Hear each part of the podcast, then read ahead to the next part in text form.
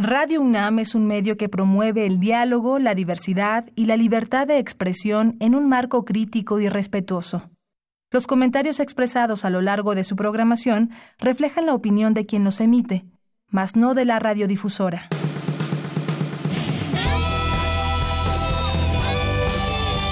Prisma RU. Relatamos al mundo.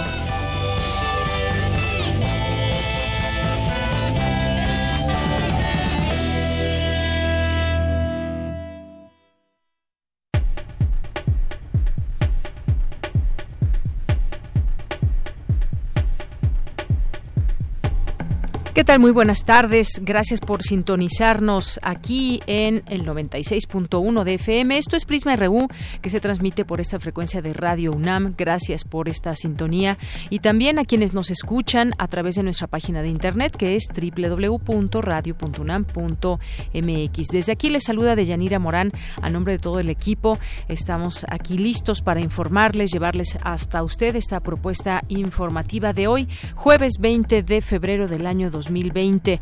Hoy vamos a platicar eh, de otro de los ejes contra la violencia de género en la UNAM. Hemos venido aquí platicando cada uno de estos ejes a lo largo de esta semana, lo seguiremos haciendo.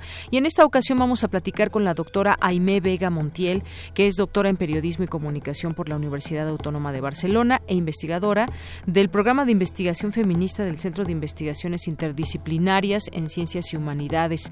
Y pues hoy vamos a hablar del eje eh, de la impartición de cursos y divulgación de materiales didácticos para explicar los procesos que fortalezcan la cultura del respeto. Y también vamos a platicar sobre, ya en un tema coyuntural a nivel nacional, de lo que está recaudando el Servicio de Administración Tributaria, el SAT. Quizás usted sea alguno de los que ya les tocó que le notificaran si es que debe impuestos o también pues darnos cuenta de, de que ese eso que ha cambiado ahora, pues no muchos, no muchos quizás gusta que se les vaya a cobrar hasta su casa, pero ¿qué pasa también a nivel de las grandes empresas, esas que normalmente quedan a deber al gobierno o se hacen arreglos con el gobierno en turno para que no paguen una cantidad millonaria de impuestos? Pues vamos a hablar hoy porque hay algunas empresas que ya pagaron, ya no les quedó de otra o que se niegan a pagar, como el caso de, Walmart. Eh, vamos a platicar de ese tema con el doctor Moritz Alberto Alberto Cruz Blanco, que es doctor en Economía por la Universidad de Manchester y, también es investigador del Instituto de Investigaciones Económicas.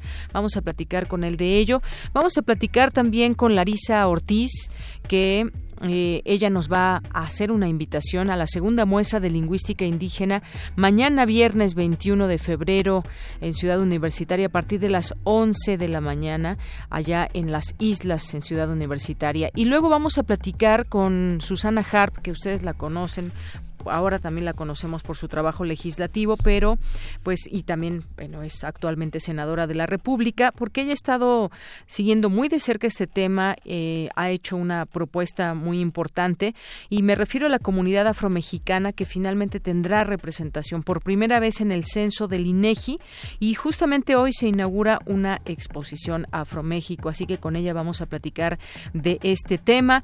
Hoy tenemos nuestras secciones del día jueves que es Cinemaedro, con el maestro Carlos Narro, que nos va a platicar aquí sobre cine. Tenemos también la Gaceta UNAM, hoy que también se publica, tanto lunes como jueves. Hoy se publica nuestra Gaceta UNAM. Y vamos a tener también, como todos los días, y acostumbramos llevar hasta usted, información de cultura, información nacional e internacional. Así que no se pierda el programa. Recuerden nuestras redes sociales, donde estamos ahí muy atentos y pendientes de ustedes, arroba Prisma RU en Twitter y Prisma RU en Facebook, así como nuestro número en cabina que es el 55 36 43 39. Desde aquí, relatamos al mundo. Relatamos al mundo. Relatamos al mundo.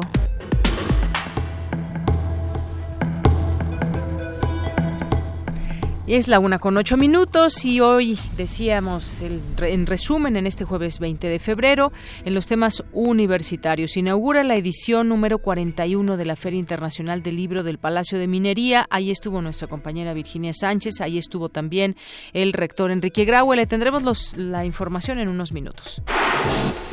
Las narcoseries influyen en la sociedad, pero no son determinantes para la generación de violencia. Hubo un foro para hablar de esto, justamente cómo influyen en nuestra vida las narcoseries o por qué tienen tanto éxito. Esto tendremos también en un momento más. Analizan en la UNAM los avances y pendientes de México a un año del actual gobierno. Urgente atender los problemas relacionados con el cambio climático, asegura experto. En los temas nacionales, el presidente Andrés Manuel López Obrador dijo desconocer si existe una investigación en contra del expresidente Enrique Peña Nieto, como lo informó el diario The Wall Street Journal, y puntualizó que solo presentaría una denuncia en su contra si así lo decide la ciudadanía. El secretario de Seguridad Ciudadana capitalina Omar García Harfuch señaló que están esperando las órdenes de aprehensión de la Fiscalía Antisecuestros para trasladar a la Ciudad de México a Giovanna Cruz y Mario Reyes, pareja de presuntos feminicidas de la niña Fátima. El INE declaró improcedente la solicitud de medidas cautelares que presentó el PAN para suspender la difusión de las conferencias mañaneras en el marco de las contiendas electorales de Coahuila e Hidalgo. El gigante Microsoft invertirá 1.100 millones de dólares en México como parte del programa Innovar por México que llevará el servicio de Internet a las comunidades que más lo necesitan. En materia internacional, por mentirle al Congreso y manipular testigos en noviembre pasado, Roger Stone, quien fuera asesor del presidente Donald Trump, fue sentenciado a 40 meses de prisión por un tribunal federal en Washington. El Ministerio de Salud de Irak negó hoy que haya solicitado el cierre de sus fronteras contra Irán, con Irán ante el temor de la propagación del COVID-19. Hoy en la UNAM, ¿qué hacer y a dónde ir? El Instituto de Geología de la UNAM te invita a la presentación del libro Conciencia del Tiempo. Esta obra nos explica cómo la geología proporciona una lente para mirar el tiempo de una manera que trasciende los límites de la experiencia humana. Asiste a la presentación de este libro que se llevará a cabo hoy a las 18 horas en el Museo del Instituto de Geología de la UNAM, ubicado en calle Jaime Torres Bodet, número 176, Colonia Santa María la Ribera. No te puedes perder la conferencia magistral Democracia, Conflicto y Hegemonía. Cómo transformar un régimen en la era de la pospolítica a cargo de Chantal Mouffe, filósofa y politóloga belga, profesora del Departamento de Ciencias Políticas y de Relaciones Internacionales en la Universidad de Londres, quien ha basado sus estudios en el pensamiento político del posmarxismo y es referente de la filosofía política contemporánea, la cita es hoy a las 17 horas en la Sala Miguel Cubarrubias del Centro Cultural Universitario. La entrada es libre. Recuerda que hoy se llevará a cabo la premier de la cinta La Balsa, del director sueco Marcus Lindin, quien aborda la historia de cinco hombres y seis mujeres quienes en 1973 hicieron un viaje en balsa como parte de un experimento sociológico de la violencia, la agresión y la atracción sexual. A través de material de archivo, la balsa cuenta la historia oculta del que ha sido descrito como el experimento humano más extraño de todos los tiempos. No te pierdas la premier de esta cinta, que contará con la presencia de su director, Marcus Lindin. La cita es hoy, en punto de las 18.30 horas, en la sala Julio Bracho del Centro Cultural Universitario. La entrada es libre y el cupo limitado.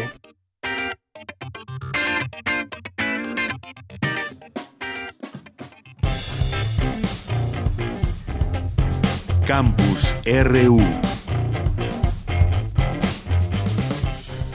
Bien, entramos a nuestro campus universitario de este día, 20 de febrero, y ayer justamente cuando nos despedíamos dábamos a conocer eh, este comunicado por parte del rector Enrique Grau en torno, y bueno, fijaba postura en torno a lo que se había mencionado por parte de un diputado de Morena en torno a la universidad. Leímos eh, de manera completa este comunicado y hoy hay un comunicado de justamente de este grupo parlamentario de Morena que dice dice así, es un comunicado de prensa, y dice, con relación a la iniciativa de reformas a la ley orgánica de la Universidad Nacional Autónoma de México, suscrita por el diputado Miguel Ángel Jauregui Montes de Oca, se informa lo siguiente, que el pasado 18 de febrero fue publicada en la Gaceta Parlamentaria de la Cámara de Diputados una iniciativa para reformar la ley orgánica de la UNAM suscrita por el diputado mencionado. Al respecto, afirmamos que dicha iniciativa no forma parte de la agenda legislativa de nuestro grupo parlamentario, registrada el 5 de febrero de 2020, como señala la normatividad que nos rige. Es preciso señalar que el diputado Jauregui Montes de Oca tiene el derecho que le otorga la Constitución Política de los Estados Unidos Mexicanos de presentar iniciativas, derecho que también está previsto en el reglamento interno del grupo parlamentario de Morena y que estamos obligados a respetar. No obstante, en atención a las diferentes preocupaciones que ha suscitado dicha iniciativa, nuestro grupo parlamentario solicitará a su autor retirarla en definitiva, el Grupo Parlamentario de Morena ratifica su respeto irrestricto a la autonomía universitaria y a su vida interna. Es un comunicado, como les menciono, del Grupo Parlamentario de Morena.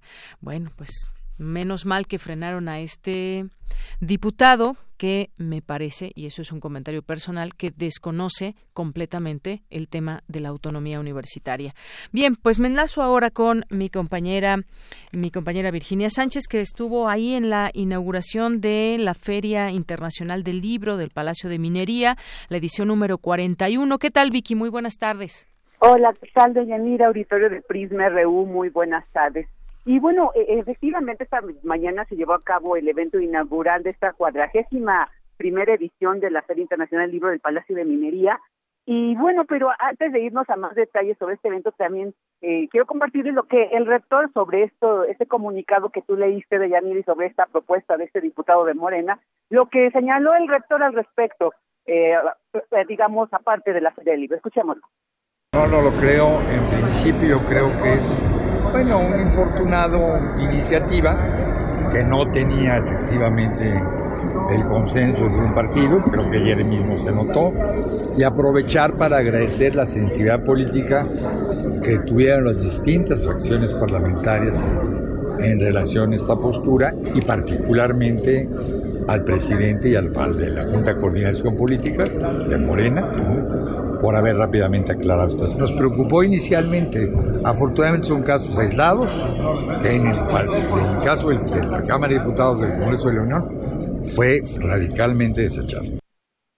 Y bueno, y ahora sí, al, al acto inaugural, a la inauguración de esta Feria Internacional del Libro, en su 41 eh, edición, aquí del Palacio de Minería, pues que en esta ocasión tiene como invitado al estado de Colima, va a haber más de 1.300 actividades y más de 420 editoriales presentes, acompañado por José Ignacio Peralta, gobernador de Colima, por José Eduardo Hernández, rector de la Universidad Autónoma de Colima, Juan Luis Arzus, presidente de la Cámara Nacional de la Industria Editorial, Jaime Val, secretario de la NUYES, Natalia Toledo, secretaria de la Diversidad Cultural y Fomento eh, Cultural, Claudia Sheinbaum, jefa del gobierno de la Ciudad de México, y Carlos Agustín Escalante, director de la Facultad de Ingeniería, el rector Enrique Graue señaló que ante la reducción del porcentaje en los adultos que mantienen el hábito de la lectura, que pasó del 50% al 42%, como señala la encuesta INEGI 2019, pues destacó por ello la importancia de eventos como este, como es la Feria el de Internacional del Libro del Palacio de Ingeniería,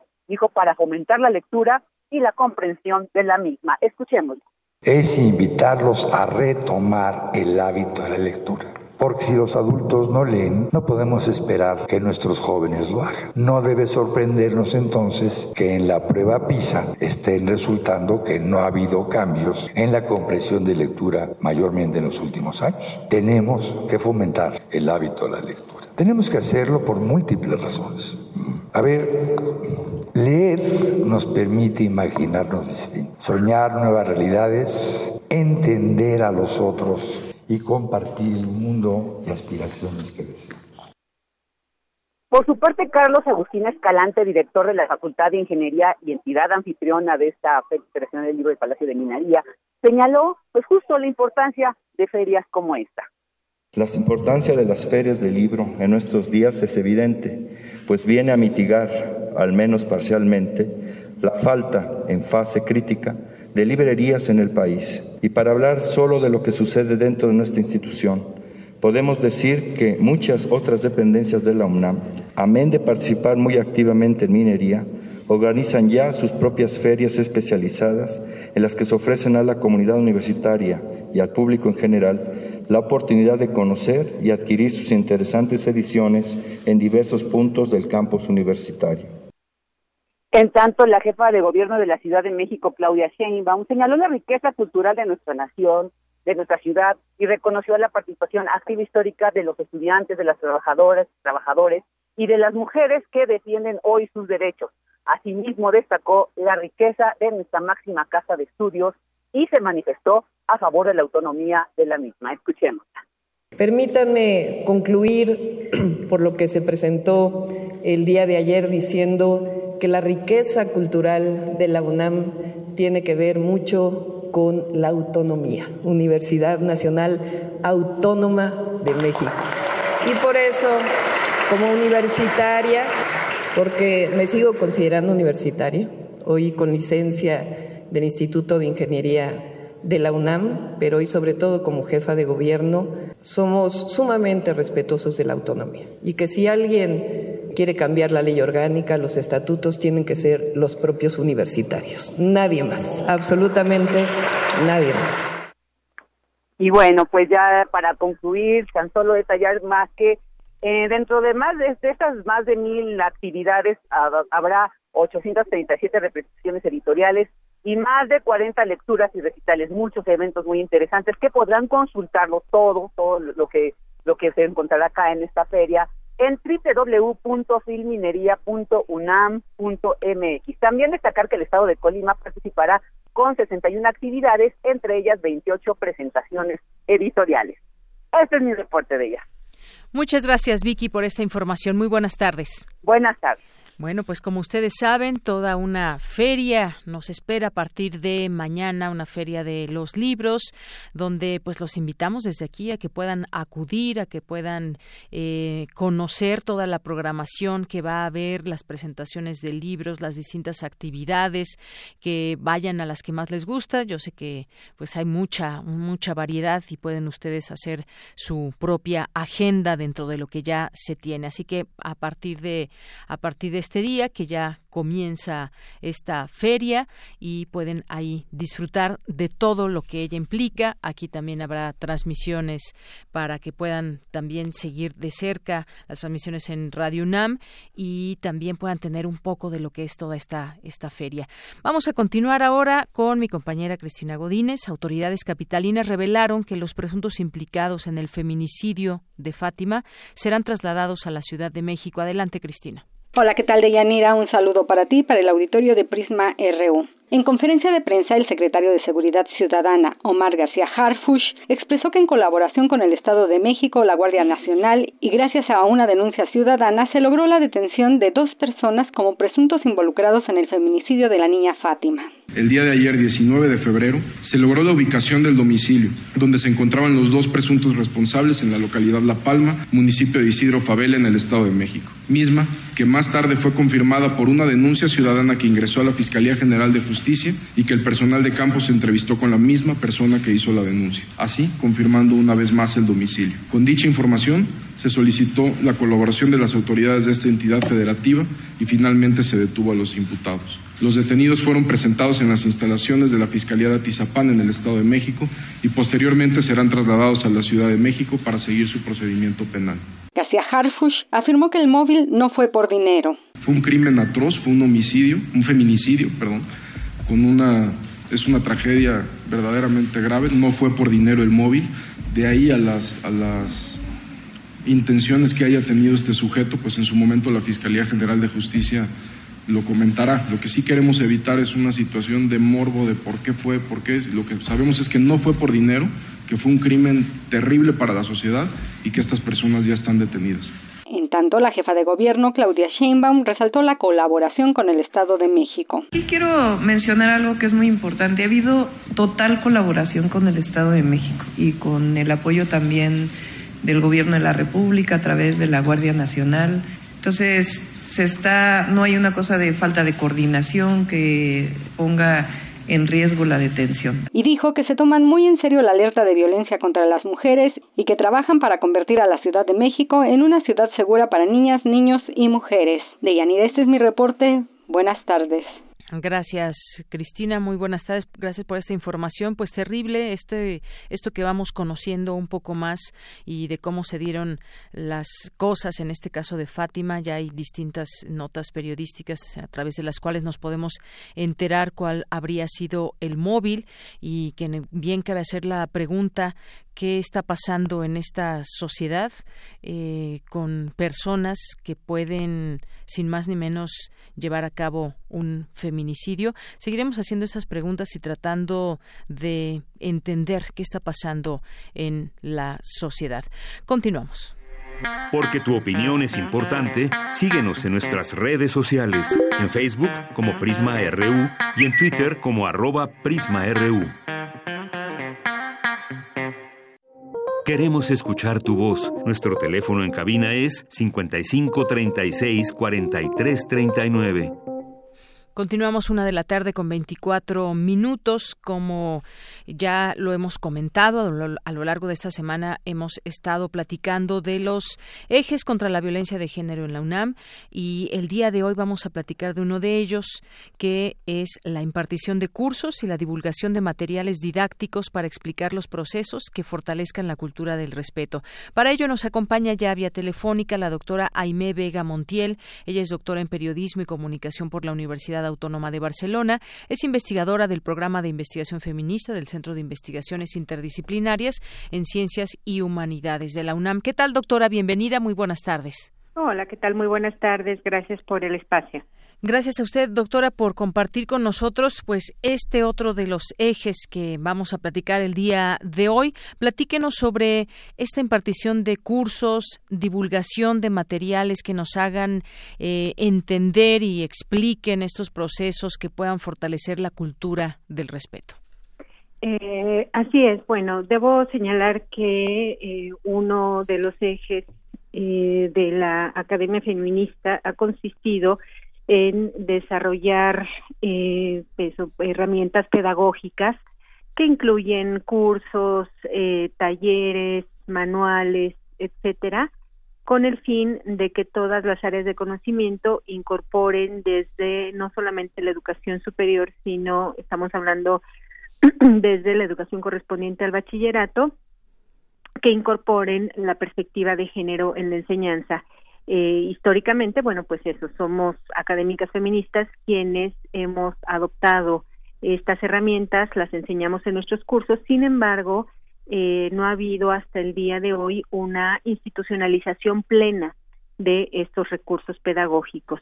El momento en el que nos encontramos en, eso, en el marco nacional, en el marco de la propia universidad, favorece la posibilidad de que todas las carreras incorporen de manera formal en sus currículas eh, pues eh, recursos pedagógicos que ya traemos operando, ya lo dije, desde hace mucho tiempo. En mi área concreta, que es la de eh, derechos humanos de las mujeres, medios de comunicación y plataformas digitales, nuestra universidad encabeza la red mundial de la UNESCO, UNESCO UniTwin, en género, medios y nuevas tecnologías. Esta red agrupa a una veintena de universidades eh, correspondientes a las cinco regiones del mundo y justamente una de las tareas, la primera tarea a la que nos dimos en la red fue a la de crear una propuesta curricular eh, para carreras, escuelas, facultades de, que imparten estudios en comunicación, en periodismo, en nuevas tecnologías, y la publicamos el año pasado. Es una propuesta que eh, eso respaldada por la UNESCO y por el Programa Internacional de Desarrollo de la Comunicación.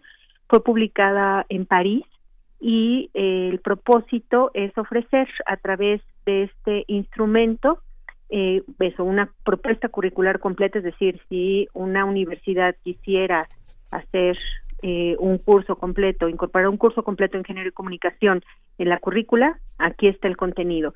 Si hay profesoras, profesores interesados en incorporar en sus cursos de diversas temáticas la perspectiva de género también ofrece esta posibilidad. Un ejemplo, una profesora o un profesor que enseñe eh, discurso, teoría del discurso, eh, puede encontrar en esta propuesta curricular eh, un módulo sobre eh, género, lenguaje y discurso.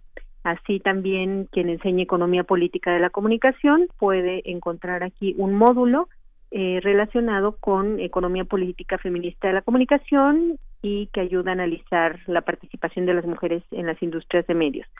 Son ejemplos, insisto, de recursos pedagógicos que hemos diseñado desde hace mucho tiempo y frente a los cuales hoy la Universidad Nacional Autónoma de México tiene la posibilidad de favorecerse mediante su institucionalización. Insistimos, aquí la apuesta es a que eh, de manera formal nuestras facultades, nuestros programas de estudio adopten esta perspectiva, que ya dejen de mantener en el margen estos recursos porque lo máximo que encontramos hasta el día de hoy es que estos existen como materias optativas, ¿no?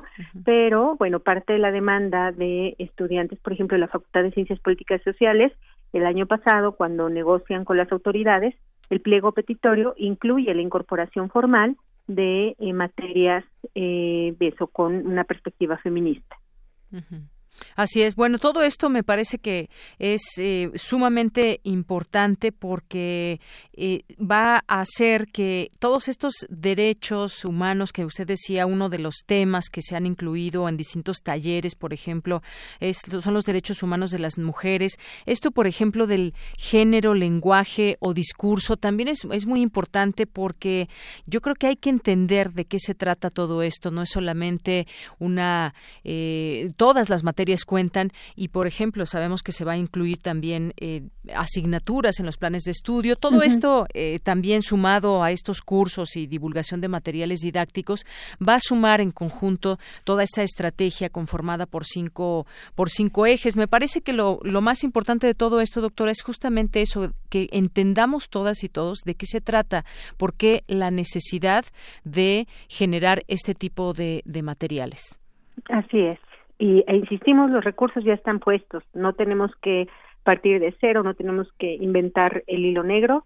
Eh, en particular esta propuesta curricular está disponible es pública la UNESCO eh, lanzó este proyecto a nivel internacional y justamente debo decir aquí eh, ya va a ser lanzado en este marco el primer posgrado en ingeniería y comunicación en la Universidad Andina Simón Bolívar. Es una universidad pública que tiene su sede en Ecuador y que cubre toda la zona andina, es decir, Ecuador, Perú, Colombia y Bolivia.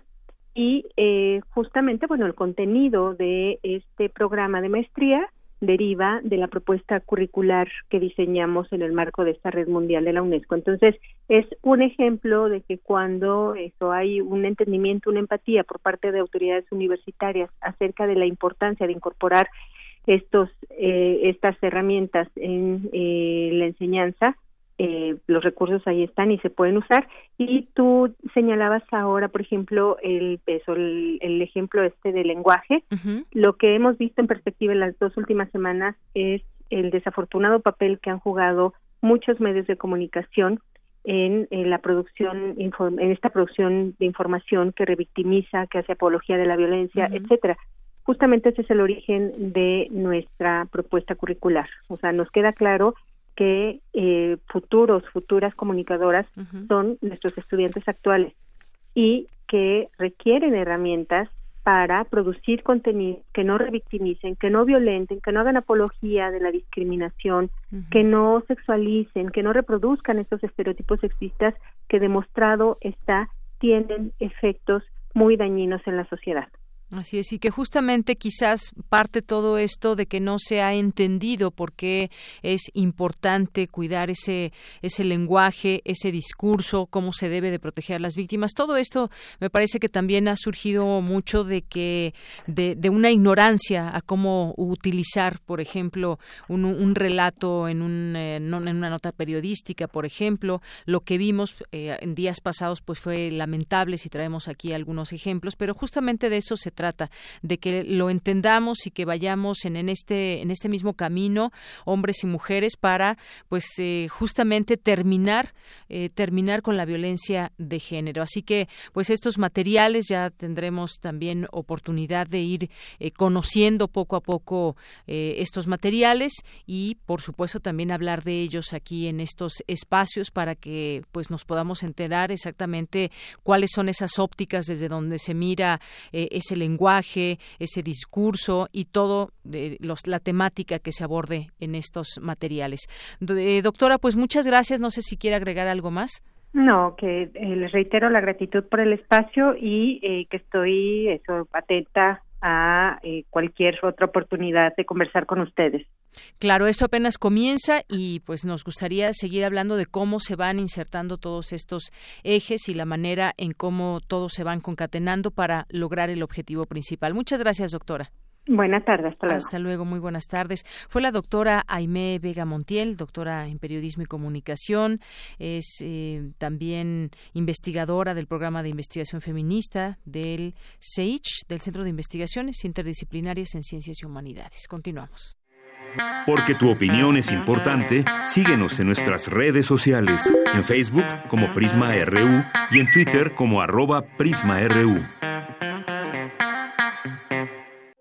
Queremos escuchar tu voz. Nuestro teléfono en cabina es 55 36 43 39. Continuamos una de la tarde con 34 minutos y bueno, vamos a platicar de otro tema, un tema que pues bueno, nos, nos, nos interesó y quisimos también platicarlo, conversarlo con todos ustedes, eh, público que nos está escuchando, qué papel está jugando el Servicio de Administración Tributaria, el SAT en torno a quienes adeudan impuestos, que bueno, somos quienes eh, que todas las personas que trabajamos generamos impuestos, pero también están esas grandes empresas que muchas veces se han negado a pagar o han llegado a negociar con, con los gobiernos para quedar exentas del pago de los impuestos que deben pagar o pagan una cantidad mucho menor de la que deberían. Platiquemos del tema, ya está en la línea telefónica el doctor Moritz Alberto Cruz Blanco, que es doctor en Economía por la Universidad de Manchester, Inglaterra, y es investigador del Instituto de Investigaciones Económicas de la UNAM. Doctor, bienvenido a este espacio. Muy buenas tardes. Buenas tardes, gracias. Doctor, pues me gustaría que nos platique desde su punto de vista eh, pues qué opina sobre esas acciones que está llevando a cabo el SAT, eh, renovándose quizás desde dentro y que ahora lleva a cabo pues estas prácticas de cobro y que nos hemos enterado de algunas empresas muy grandes como Walmart, como América Móvil, que por cierto pues ya pagó, pero cómo cómo se está dando todo este digamos eh, acomodo cuando en otros momentos pues eh, no no exactamente pagaban todo lo que deberían de pagar y había empresas que incluso quedaban exentas de impuestos. Sí, bueno, eh, debemos de señalar que, ¿no? que generalmente o la búsqueda de recursos es una de las principales preocupaciones de este gobierno y en ese sentido, bueno, pues ha empezado a, a revisar e, ese tipo de transacciones para, pues para ver si hubo por ahí algo ilegal o, eh, y por lo tanto no, pues recuperar lo, o cobrar lo que se debió en su momento. En este caso en particular, ¿no? Eh, de la compra de, de la venta de, de los restaurantes Pips por parte de Walmart, me parece que es una revisión realmente que empezó antes, antes de que iniciara esta administración y eh, no es, digamos que no habría que atribuirla, me parece, en su total eh, peso a, a, la actual eh, administración del SAT sino más bien es una revisión que se ha venido haciendo desde hace un tiempo y donde eh, ha venido ajustándose el monto hasta el actual, que no que son 10 mil millones de, pesos como adeudo. Eh, entonces es algo que ha venido de tiempo atrás, ¿no? Y que hoy día se mm, sale a la luz, digamos, con más fuerza eh, y que se pone en el contexto de, pues sí, de recuperar o de cobrar lo justo, ¿no? A todos y en particular a las empresas, eh, a las grandes empresas que, como tú bien señalas, ¿no? Por largo tiempo eh, son condonados sus impuestos o se les cobra menos o de plano no se les cobra ¿no? Y que ha sido una tradición, eh, pues que, que, que está ahí, digamos, en el ámbito y que, ¿no? Y que parece más bien que tiende ya a evitarse o a que vaya a desaparecer, lo cual es bueno, eh, si es que se hace ese ajuste, porque insisto, algo que se requiere, en, eh, algo que, que debe caracterizar a un sistema tributario, pues es ser eficiente en su recaudación y pues es el momento de hacerlo ante la escasez de,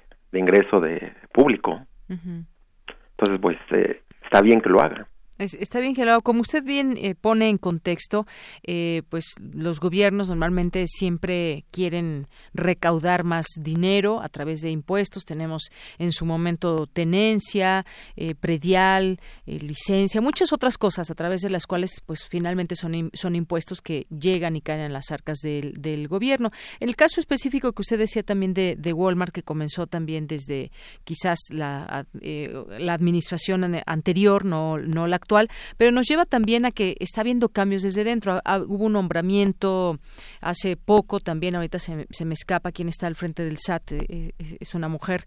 Eh, y bueno, hay otros casos también que se dieron a conocer, el caso, por ejemplo, de América Móvil, está también un, un tema con el Bester Gordillo, que ganó un pleito de 19 millones de pesos al SAT, y también la forma de, recaudar, platicábamos también eh, por la mañana, la manera en cómo se está recaudando a diferencia de otros momentos. Ahora te, llegas a trazar y ya están los notificadores presentes ahí en tu casa por parte de, de eh, la Secretaría de Finanzas. Esto digamos a final de cuentas cómo puede redundar para bueno que entre dinero al gobierno es algo muy positivo para el gobierno pero cómo puede también eh, generarse un beneficio social a través de a través de la recaudación bueno pues la intención no de recaudar es hacer uso sensato de los de esos ingresos a través de de los diferentes programas que tenga el gobierno a través de la inversión en infraestructura, a través de eh, proveer de mejores servicios eh, en todos sentidos, los públicos como la salud y demás, ¿no? Ese sería como el objetivo primario de obtener este mayores recursos. Y los mecanismos que tiene, ¿no? Pues son efectivamente haciendo cumplir la ley para para quienes realizamos transacciones. Eh, generalmente pues la gran parte de la ciudadanía no estamos eh, atrapados digamos así porque pues realizamos nuestras transacciones comunes en la compraventa de bienes y servicios o cuando eh, nos pagan no nos toman una parte de nuestro ingreso. Y así como tú mencionabas la tenencia y demás el predial y demás este, son inevitables eh, pero donde está el ingreso o una parte del ingreso que que es justo que se grabe, ¿no? Es en esas transacciones financieras de las grandes empresas eh, o de cualquier naturaleza a, gran escala. Y es ahí donde efectivamente ¿no? por años se ha eh, omitido ese rubro y pues ha llegado el momento de poner énfasis ahí, aunque no necesariamente no sea el grueso del ingreso o eh, pero manda dos señales hacerlo, ¿no? Primero que no se va a tolerar más eh, que eso me parece sensato. Segundo, que, que todas las transacciones que sean de esa naturaleza van a ser eh, grabadas justamente, o en términos justos, para obtener ingresos, cualquiera que sea el monto, digamos que, pero que sea el justo. Y eh, esto le va a permitir eh, al gobierno obtener más, pero también a las empresas, ¿no? Pues ponerse en línea en ese sentido, ¿no? De, de, de decir, bueno, si efectivamente de ahora en adelante todas mis transacciones van a ser eh, miradas con lupa, eh, pues intentar en la medida de lo posible pues ser, ser, honesto, ¿no? Y pagar lo que se debe de pagar.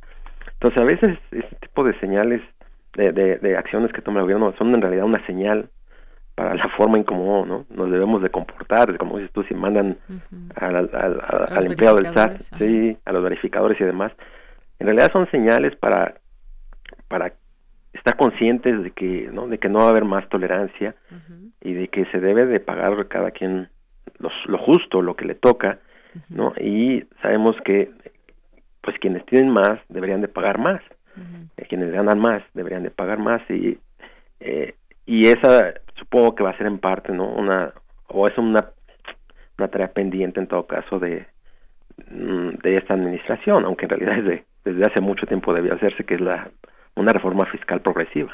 Claro, desde hace mucho debió hacerse justamente eso y lo que usted dice es bien cierto que quienes pagan más pues son quienes tienen más ganancias, por supuesto. Si se paga una cantidad X de impuesto es porque la ganancia fue tremenda. Por ejemplo, en el caso de la empresa América Móvil pagó 8.290 millones de pesos. No, no, no sé exactamente cuánto habrá sido la ganancia, pero por supuesto es una ganancia muy, muy superior a esto que tan solo debía de impuestos. Hay otros y me parece que está siendo como pues muy en general. A ver, todos tienen, todo aquel que debe impuestos debe de pagarlos y otro, por ejemplo, eh, quien fue embargado incluso ya porque no pagó los impuestos fue un grupo de un equipo de fútbol, los Dorados, se embargó al estadio eh, Banorte ahí en, en Sinaloa por un adeudo fiscal de los anteriores propietarios de la franquicia y entonces bueno ahí vamos conociendo casos casos muy sonados o de empresas que son más eh, mucho más conocidas pero también pues hay otras que no serán tan eh, tan famosas pero pero también están teniendo este tipo de situaciones para que se pongan al día se pongan al día en el pago de impuestos como todos ustedes si es un acto de honestidad y sabemos que si estamos en tal o cual régimen y tenemos que pagar mes con mes pues bueno no hay de otra lo tenemos que pagar y, y a nadie le gusta pagar un extra pero pues es así como funciona todo esto Sí, y bueno, obviamente esto no quiere decir que, que a cambio no debamos de recibir nada, evidentemente, o sea, esto que menciono es que si cada quien paga lo que debe de pagar, ¿no? O, eh, a cambio también tenemos que exigir. Eh, entonces, obviamente, en la medida en que todos eh, contribuyamos, todos debemos de exigir mejores servicios, ¿no? Mejor seguridad, mejor salud, servicios de salud y así por el estilo. Entonces, también no esa parte que, que está eh, esa parte con, que, que se complementa no eh, debe de hacerle al estado es decir sí que, que recaude no y más a los que les deben o a quienes se eludieron o a quienes se evadieron pero también no si, si va a seguir esa línea eh, que eh, complemente la otra parte que es ofreciendo esos esos ingresos en servicios de buena calidad no en servicios que que estén disponibles todo el tiempo, donde no haya eh, pues, ausencia de medicinas o cuestiones de esa naturaleza. O sea, también eh, creo que va de las dos partes, ¿no? Si, recauda más, si logra hacer eso, no, pues la otra parte es que también veamos eventualmente mejores servicios para que efectivamente todos veamos que nuestros impuestos se reflejan en eso que esperamos. Muy bien. Bueno, pues eh, doctor, muchas gracias por platicar con nosotros sobre este tema. Eh, sin duda es importante a dónde va tanto dinero esta recaudación lo que se espera es que justamente llegue a aquellos lugares donde donde se necesita donde pues eh, hay eh, serias eh, situaciones que enfrenta el país y que siempre vemos la misma situación de pronto de que no hay dinero que alcance para todo y para todos en programas o lo que esté destinado justamente que debe, debe llegar a la gente la salud empleo muchas otras cosas doctor muchas gracias por estar con nosotros aquí en Prisma RU de Radio al contrario. Hasta luego. Hasta luego, muy buenas tardes. Fue el doctor Moritz Alberto Cruz Blanco, doctor en Economía y es investigador del Instituto de Investigaciones Económicas de la UNAM. Relatamos al mundo.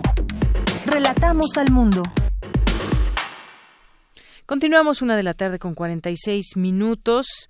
Se investiga Peña Nieto tras la captura de Lozoya. Dio a conocer el día de ayer el Wall Street Journal. La oficina del fiscal general tiene evidencia de que el caso contra el exdirector de Pemex por la compra de la planta de agronitrogenados y los sobornos de Odebrecht involucra a funcionarios del más alto nivel, señala este diario estadounidense. México investiga al expresidente Enrique Peña Nieto como parte del caso de corrupción del más alto perfil en el país en los últimos años. Así lo reveló un funcionario federal al periódico estadounidense. Las indagatorias sobre Peña Nieto forman parte del caso contra en contra del exdirector de Petróleos Mexicanos detenido en Málaga, España. También pues enfrenta a Lozoya un proceso, Emilio Lozoya, un proceso de extradición. Está acusado por autoridades mexicanas de recibir sobornos millonarios de la empresa brasileña y de la acerera Altos Hornos de México.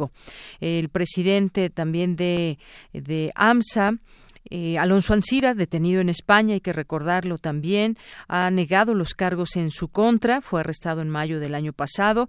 Y bueno, pues Peña Nieto, quien ha negado haber realizado cualquier acto de corrupción, eh, no pudo ser contactado por este medio, por The Wall Street Journal, para emitir su postura en la nota que firman los periodistas Juan Montes y José de Córdoba. Así que, pues bueno, salió esta información sobre el expresidente, que sería eh, pues importante mencionarlo y sobre todo, pues hasta dónde llegará esta investigación de, eh, de Emilio Lozoya y toda esa red que se pudo haber tejido en su momento que tiene ligado estrechamente con los sobornos y el caso de las empresas mencionadas. Bien, en otro tema, en otro tema, Pemex dejará de producir gasolina premium. Petróleos Mexicanos debe prevé dejar de producir gasolina premium en 2020 este año, por lo que no ganará 68 mil millones de pesos a partir de agosto de este año, de acuerdo con las previsiones de la petrolera. Ninguna de las refinerías que opera estaría en condiciones de aportar un solo litro de combustible empleado por autos de modelos recientes. Y bueno, pues esta información es la que se da a conocer el día de hoy. También. Eh, pues el caso hablando de temas pues ligados a dinero, muchas veces de corrupción, la Secretaría de la Función Pública difunde la versión pública de la investigación del caso Manuel Bartlett, copias de las denuncias que se presentaron en su contra, así como de distintos eh, reportajes. Bueno, se han publicado ya también copias de sus declaraciones patrimoniales como funcionario público y son algunos documentos que la Secretaría de la Función Pública difunde, difundió esta mañana en una versión pública sobre las investigaciones que realizó el año pasado sobre las presuntas irregularidades en la declaración patrimonial de Manuel Bartlett director general de la Comisión Federal de Electricidad. Y bueno, pues también hablando de estos temas, mucho que ha sucedido ahí con Ana Gabriela Guevara en la CONADE señalamientos muy puntuales también por parte de la Secretaría de la Función Pública. Ella da respuesta, dice que pues están dando respuesta a todos eh, los temas desde la administración pasada que dejaron ahí un poco eh, no claras las situaciones, pero esto directamente le atañe a ella, lo que se ha descubierto por 50 millones de pesos y no solamente debe de quedar en una respuesta, sino en todo caso clarificar si es que se puede aclarar todo este tema del que ya se ha mencionado también ahí en la CONADE. Continuamos. Porque tu opinión es importante, síguenos en nuestras redes sociales, en Facebook como Prisma RU y en Twitter como arroba PrismaRU.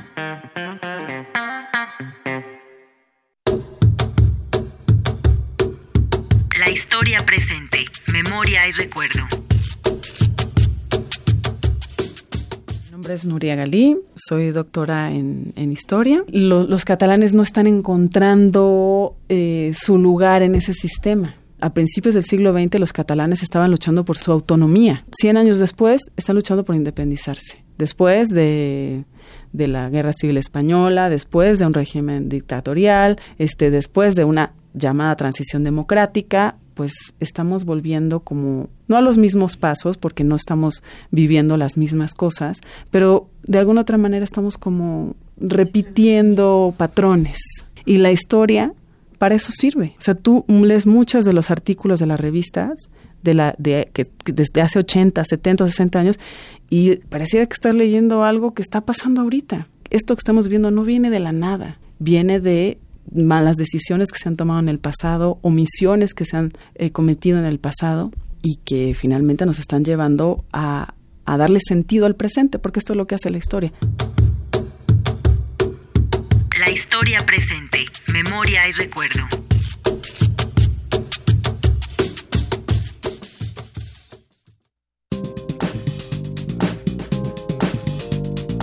Cultura RU. Bien, pues vámonos a Cultura con Tamara Quiroz. Adelante. ¿Qué tal, Deyanira? Es un gusto saludarlos en este jueves 20 de febrero. Un saludo a los que nos acompañan y escuchan a través de este programa. Antes de finalizar nuestra primera hora, tenemos información cultural. Les cuento que ayer por la tarde se llevó a cabo la entrega del premio Alfonso Reyes 2019. Este galardón lo otorga el Colegio de México a los más destacados investigadores en el campo de las humanidades y en esta ocasión lo entregó a Herbert Klein, historiador y antropólogo estadounidense, experto latinoamericanista. Klein es profesor emérito de la Universidad de Columbia y su trabajo se ha destacado por sus contribuciones al estudio de la historia de la esclavitud, de la hacienda pública, de la demografía de los siglos coloniales, de la economía del siglo XIX, así como por sus aportaciones al análisis de la historia política y social del siglo XX latinoamericano. Respecto a este galardón, conversamos con el doctor Rafael Rojas. Él es profesor e investigador de la División de Historia del Centro de Investigación y Docencia Económicas. Actualmente es profesor e investigador del Centro de Estudios Históricos de El Colegio de México y director de la revista Historia Mexicana. También es autor de varios libros sobre historia intelectual y política de América Latina, México y Cuba. Rafael Rojas ofreció el laudatio al galardonado y esto comentó para los micrófonos de Prisma RU. Lo primero que diría es que es una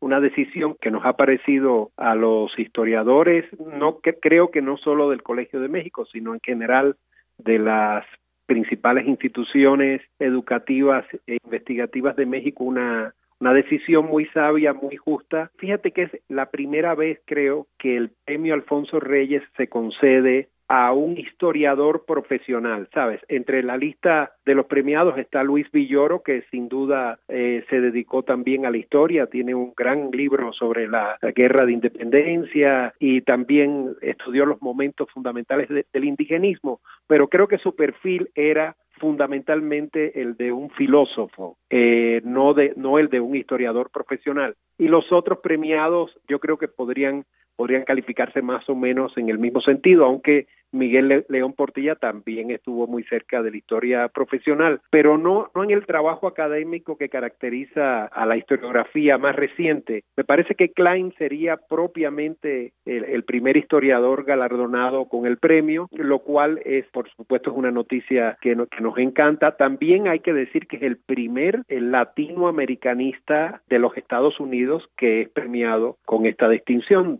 del premio Alfonso Reyes de Humanidades. Ahora, en cuanto a la obra de, de Klein, yo diría que esa mezcla de formación de historiador y antropólogo eh, que él tiene desde la época de sus estudios en la Universidad de Chicago en los años 50 y 60 le ha permitido trabajar sobre algunos fenómenos históricos de larga duración en la experiencia latinoamericana moderna, como por ejemplo el sistema financiero y fiscal del Imperio Español entre los siglos XVI y XVIII o la, la trata esclavista y la esclavitud en toda América Latina, Latina y el Caribe entre los siglos XVIII y XIX, que son, yo creo que sin, esa doble condición de historiador y antropólogo difícilmente hubiera podido reconstruir a fondo ese tipo de, de fenómenos. Después de la entrega, Herbert Klein impartió la conferencia magistral Estudiar la desigualdad, contribución desde la historia, donde hizo un énfasis en la necesidad de hacer un análisis en los cambios tanto económicos como sociales para tener un mejor panorama de la situación actual y también para saber cómo interpretar esos cambios a través de las estadísticas y por supuesto a través de su área que es la historia. En otra información en el ámbito de las artes escénicas, este sábado en el Foro 4, espacio alternativo del Centro Cultural Helénico, se estará presentando la puesta en escena Otto, la ópera del deseo. Esta obra aborda la historia de un apasionado de la ópera, quien pues ya cansado de la realidad en la que vive, crea un mundo de diversión en el que los monigotes y objetos lo llevan al límite de sus propias fantasías. Oscar Serrano, dramaturgo y actor de Otto, nos habló sobre la trama de la obra y también sobre el teatro de objetos. Escuchemos. Otto es la historia de un operópata que vive en casa de sus padres, eh, pero no está con ellos aparentemente. Decide crear un mundo de fantasía en el cual pues genera fantasías como un poco obscuras. Bueno, el teatro de objetos es el teatro que se hace a través, como lo dice su nombre, de objetos, va desde los títeres hasta trabajo con materiales. ¿Qué quiere decir esto? Es generalmente manipuladores que eso, manipulan un objeto y le dan vida de alguna u otra forma para que se vuelva estético, dramático y demás. Entonces, aquí en este teatro lo que ocurre es que se descentraliza la figura del actor y entonces el objeto tiene un valor especial por ser quien es a partir de su momento histórico, pero en el caso de nuestra obra, todos los elementos pertenecen a un, a un momento de la historia. También hay títeres, en el caso de nuestra obra, que salen en un momento, pero debo de aclarar que este teatro de títeres es para adultos, ¿no? O sea, más o menos entre 14 años para adelante, porque sí es un, teatro que invita a la reflexión. Ojalá vayan al teatro y ojalá lleven a alguien, porque esperemos quieran salir de esta obra y hablar de ella, ¿no? y necesitar hablar con él y decir, oye, ¿qué vimos, no? Justo este espacio invita a esta reflexión de y a la nueva creación de cosas, o experimentar, o preguntarse, o quizá romper algunas cosas que ya se dijeron, ¿no?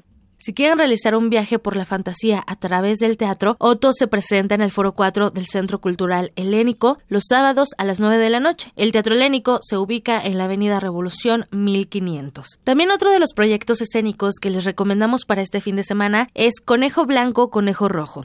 En esta puesta en escena lo que van a encontrar es una obra que no requiere ser ensayada ni dirigida. Solo hay una actriz o un actor diferente por función, un guion en un sobre cerrado sellado esperando ser abierto por primera y única vez.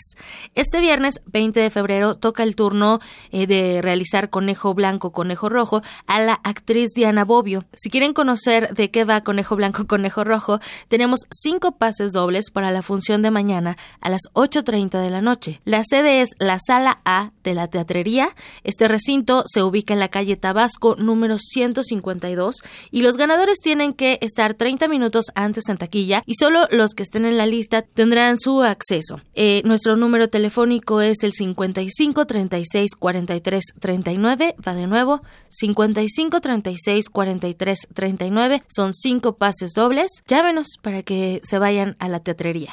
Por hoy me despido y les deseo que tengan una excelente tarde. Bien, con esto vamos al corte, ya casi son las 2 de la tarde y regresamos a la segunda hora de Prisma RU. Prisma RU. Relatamos al mundo. 2020. 100 años del nacimiento de Salvador Chava Flores. El paisaje sonoro que generan las canciones de Chava, junto con lo cotidiano común, son lo que basta para entrar en la memoria colectiva de todo un pueblo, de toda una tradición musical. Me acerco a Chava Flores desde la infancia. Tuve la fortuna de, tener una, mamá que pues, le encantaba Chava Flores, toda la música, pues de los boleros, de los tríos. Y un, abuelito que también, cada que hacía fiesta o, cada que nos íbamos de viaje, era tiro por viaje, tal cual, pues poner a José Alfredo Jiménez, Chava Flores, Chabela Vargas. Uriel Pérez, autor de Flores de mi barrio, Editorial Resistencia, 2020. Salvador Chava Flores, 96.1 FM. Radio UNAM. Experiencia sonora.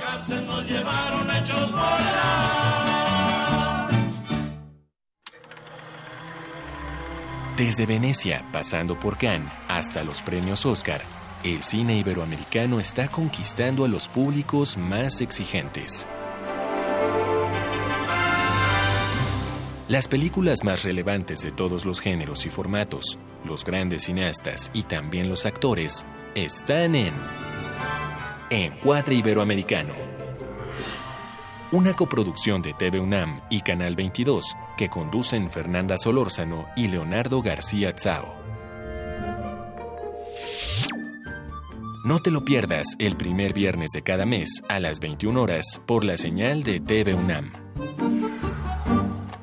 Síguenos también por tv.unam.mx y por nuestras redes sociales. Vecina, vecino, llegó el momento de decidir cómo enchular nuevamente la Ciudad de México. Este 15 de marzo se llevará a cabo la consulta de presupuesto participativo 2020 y 2021 para elegir los proyectos que más beneficien a nuestras colonias, pueblos y barrios. Para ello, el Instituto Electoral de la Ciudad de México instalará mesas receptoras de opinión en todas las unidades territoriales de 9 a 5 de la tarde. Conoce los proyectos y ubica tu mesa receptora de opinión en www.ism.mx. Ya lo sabes, para mejorar la ciudad, ponte chulo y, enchula, tu, colonia.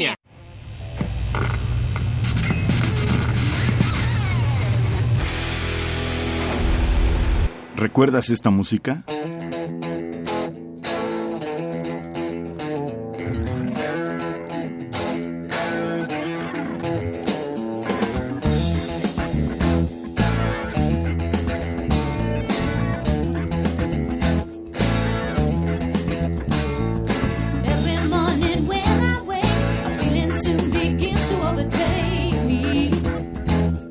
The Core, Eric Clapton, 1977.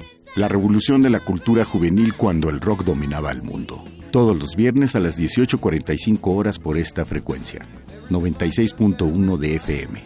Radio UNAM, Experiencia Sonora.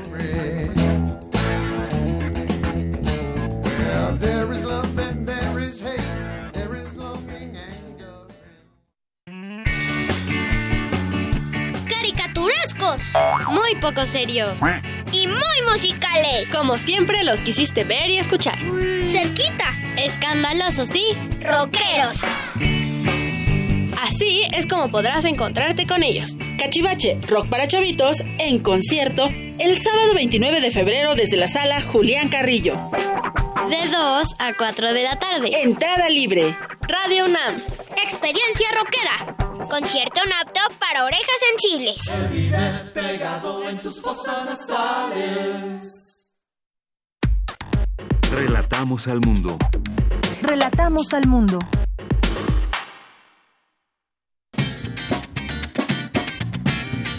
Mañana en la UNAM, ¿qué hacer y a dónde ir?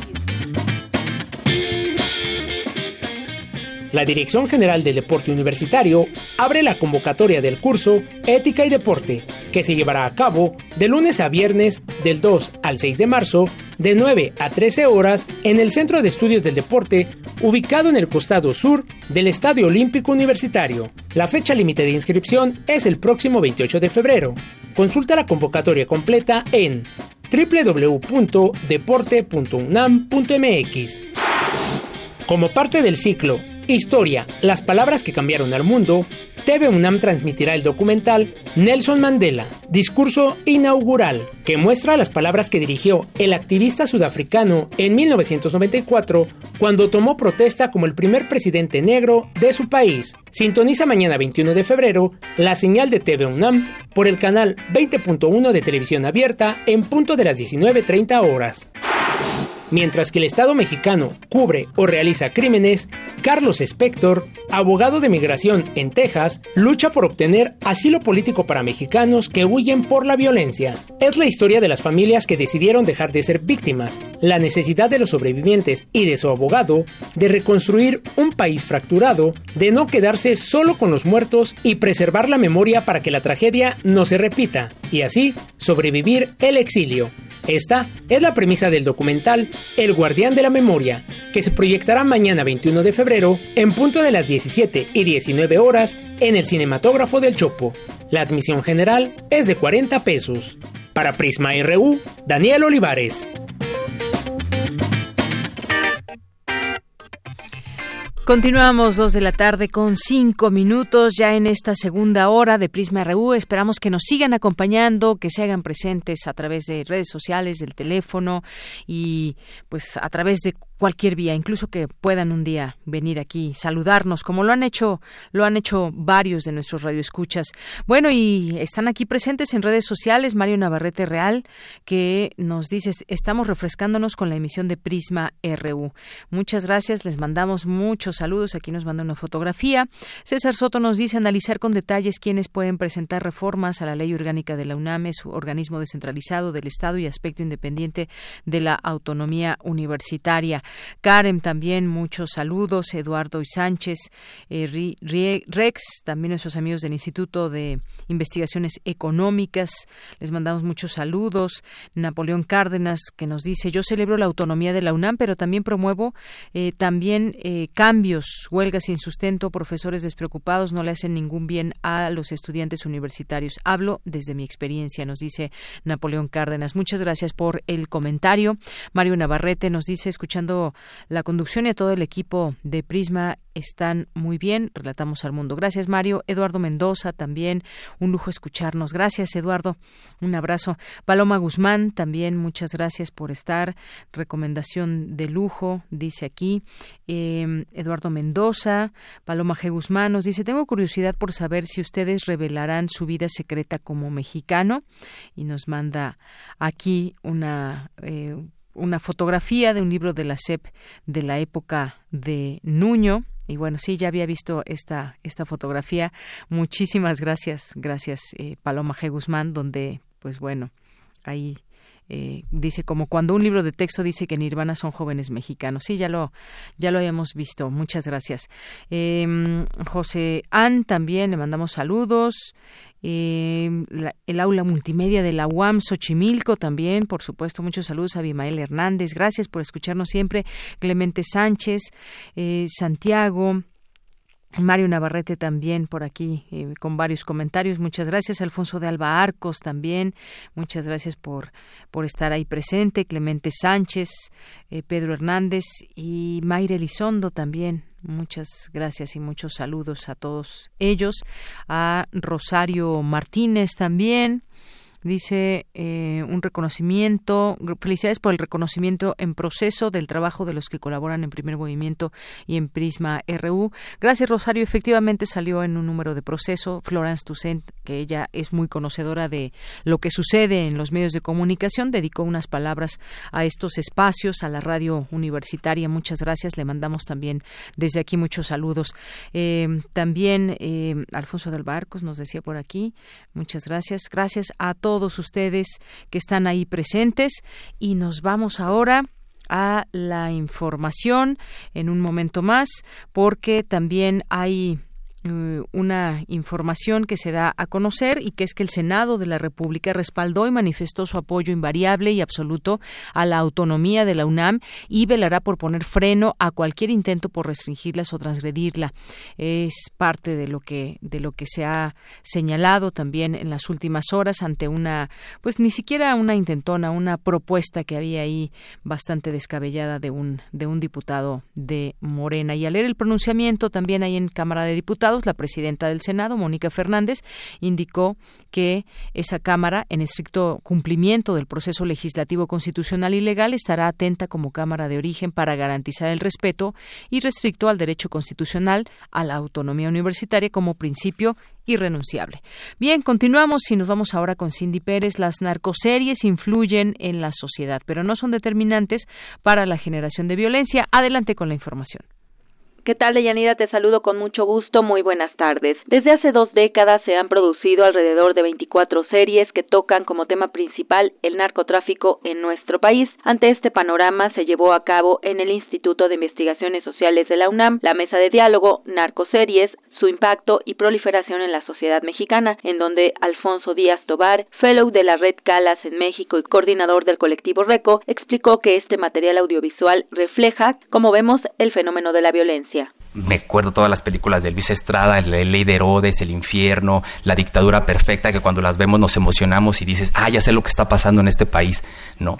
Y que esto, o sea, es, es, es algo que le da, que le da una lectura a esto, a esto que es ambiguo y que además también es absurdo abyecto, ¿no? ¿Cómo, cómo puede haber esa violencia? ¿Cómo pueden ver políticos de, de, este tipo, ¿no? Entonces ya te lo ponen, te lo ponen y te lo explican en una película y dices, ah, sí, claro.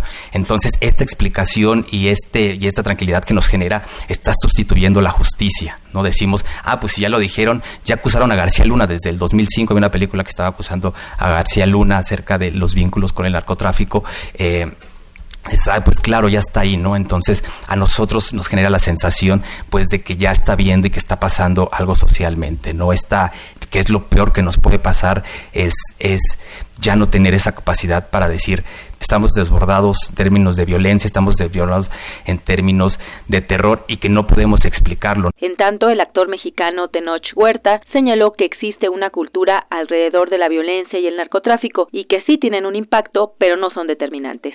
Obviamente hay enfoques distintos, cada serie tiene su enfoque y cada serie tiene ciertos valores. Yo me involucré en una de las series donde creo que en el, desde el planteamiento del guion estamos hablando de cosas que nos duelen y las dinámicas de que hay detrás. Porque si decimos que los narcos son malos de Malolandia, que son seres sin alma, monstruos que llegan y nos atacan, pues entonces son los, son los malos. Entonces mi compadre nunca va a ser malo, ni mi hijo, ni mi sobrino, ni mi cuñado, porque pues todos somos buenitos de Buenolandia y entonces no hay de qué preocuparse. Pero si decimos, no, estos compadres son seres humanos como tú y como yo, entonces si dices, el problema no es el bien y el mal, el problema es que la sociedad está podrida y entonces podemos decir, ah, ok, vámonos por una solución realista en lugar de solamente ir a matar a los malos, porque a los malos se les mata, pero a los seres humanos se les educa. Deyanira, este es el reporte de estas narcoseries. Muy buenas tardes. Muchas gracias, gracias Cindy Pérez Ramírez. Eh, ¿Y usted le gusta, les gusta ver las narcoseries? ¿Hay alguna en particular?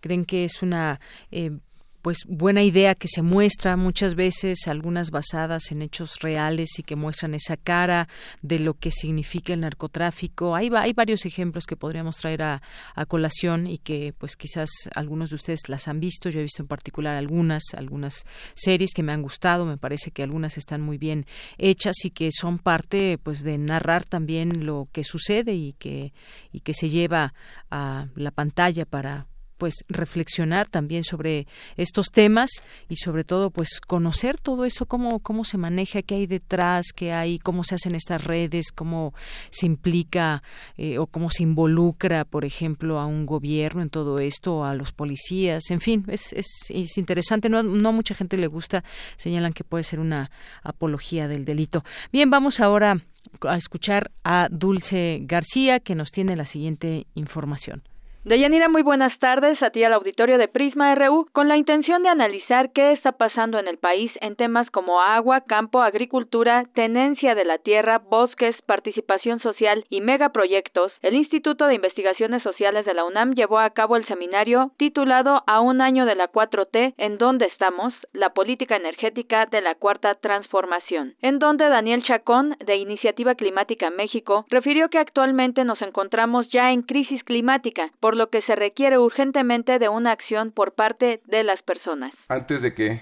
le metamos a la atmósfera 8.9 gigatoneladas más, que al ritmo actual de lo que estamos produciendo bastaría nada más 12 años y llegar a una temperatura de 1.5 grados centígrados. Y la temperatura de nuestro país sería 1.5 grados centígrados por encima. Entonces, de, ahí, de aquí viene mi sentido de urgencia. ¿sí? Es decir, si seguimos en las mismas, en 12 años vamos a llegar a esa concentración.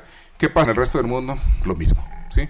Cada quien tiene sus responsabilidades y lo suyo. Y yo creo que en este sentido, siendo México un país tan vulnerable, tenemos dos grandes océanos a los lados, tenemos una franja territorial muy pequeña aquí, han sucedido huracanes que se brincan de un lado al otro, ¿sí?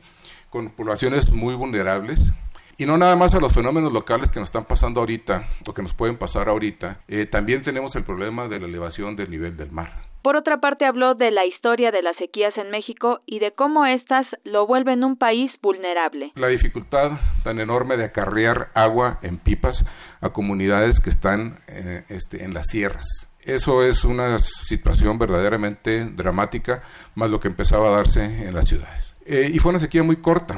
Existen registros paleo paleontológicos este, de sequías de 10 años o de 50 años en toda la región de Árido América. Muchas de las culturas primitivas de entonces desaparecieron a causa de la sequía. Entonces, eh, no es un fenómeno ajeno a nuestra geografía, pero con el cambio climático seguramente se podrá hacer bastante peor. Deyanira Auditorio de Prisma RU, a propósito de las sequías, el académico dijo que los incendios de Australia y de Noruega son nuevos, pues antes no se habían presentado incendios de ese tipo, los cuales dijo se deben a una resequedad de la atmósfera, y agregó que México no es ajeno a ellos. Los análisis que resulten de este seminario constituirán un documento que se hará llegar al gobierno con la intención de que se haga caso a las propuestas que ahí se incluyan. Hasta aquí el reporte. Muy buenas tardes. Gracias, Dulce. Muy buenas tardes. Continuamos ahora con las breves internacionales de Ruth Salazar. Internacional RU. El multimillonario exalcalde de Nueva York fue atacado anoche por todos sus rivales en la carrera por la candidatura demócrata a la presidencia de Estados Unidos. En un debate televisado lo cuestionaron por su pasado, así como por su forma de conducirse en la actualidad. La senadora Elizabeth Warren fue una de las más inquisitorias con Bloomberg, no vamos a vencer a Donald Trump con un hombre que tiene quién sabe cuántos acuerdos de no divulgación y un goteo constante de historias de mujeres diciendo que han sido acosadas y discriminadas en su empresa. Eso no es lo que hacemos como demócratas.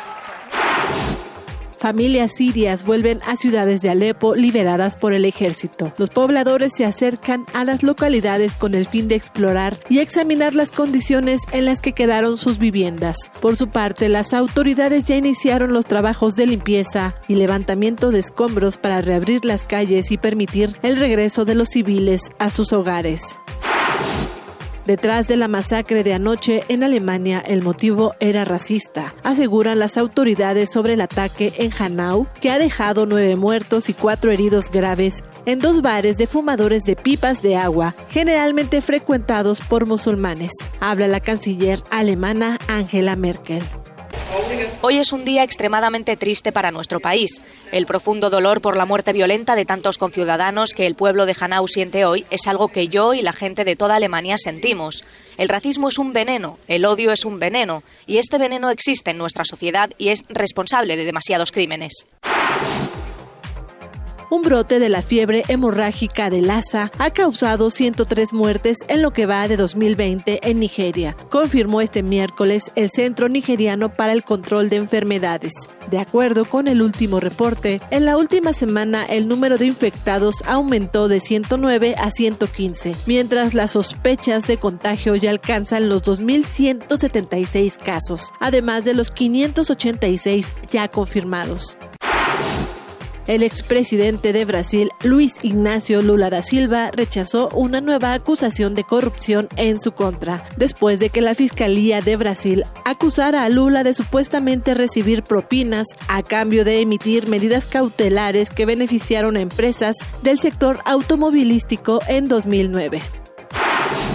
Miles de personas marcharon por las calles de Buenos Aires, Argentina, hasta las puertas del Congreso para pedir la legalización del aborto. Se trata del noveno intento para conseguir la despenalización, algo que estuvieron a punto de lograr en 2018, cuando el proyecto aprobado por el Congreso fue rechazado por una diferencia mínima en el Senado. Nosotras en el 2018 aprendimos que era una lucha que no era solo argentina, ¿no? que era una lucha internacional, sobre todo en Latinoamérica, y el panuelo verde fue lo que las identificó a todas las luchas. Con audios de Euronews, las breves internacionales con Ruth Salazar. Porque tu opinión es importante, síguenos en nuestras redes sociales, en Facebook como Prisma RU y en Twitter como arroba PrismaRU. Queremos escuchar tu voz. Nuestro teléfono en cabina es 55 36 43 39.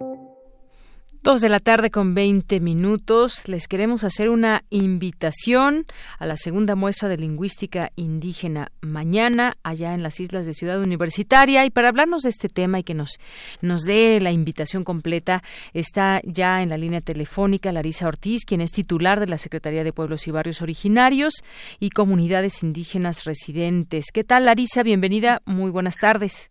Muy buena tarde. Muchas gracias. Pues cuéntanos qué, eh, qué va a haber mañana ahí en las islas de Ciudad Universitaria dentro de esta muestra lingüística indígena.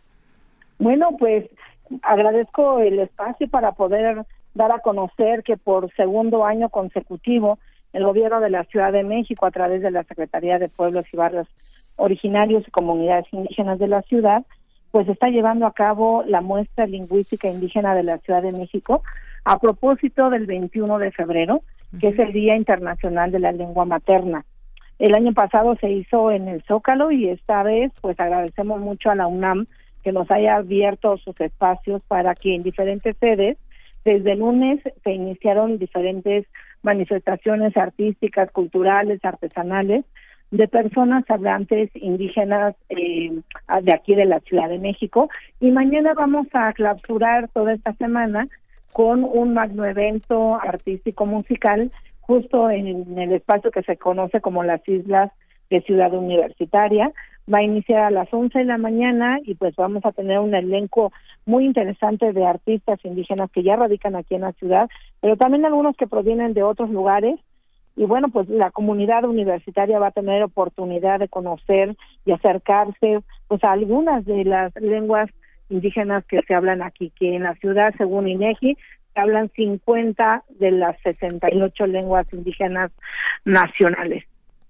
Muy bien, bueno, pues esto podemos tener mañana en esta segunda muestra lingüística indígena. Esto es parte de lo que habrá. Comienzan a, las 11 de la mañana. ¿Y hasta qué hora? ¿Hasta qué hora y hasta las 6 de la tarde vamos a contar con tríos, por ejemplo, de música huasteca. Vamos a tener poesía, vamos a tener venta de libros en lenguas indígenas, va a haber talleres para aquellos que quieran acercarse por primera vez a estas lenguas eh, diferentes del español y que después quieran contactarse para saber en dónde pueden aprender con más detenimiento estas lenguas. La idea es que pues el UNESCO que declaró eh, este día como Día Internacional de las Lenguas, bueno, pues se dé a conocer a la mayoría de la ciudadanía y pues que desde los diferentes espacios en donde estén, pues fomenten que las lenguas se hablen, que se reconozcan, que se valoren.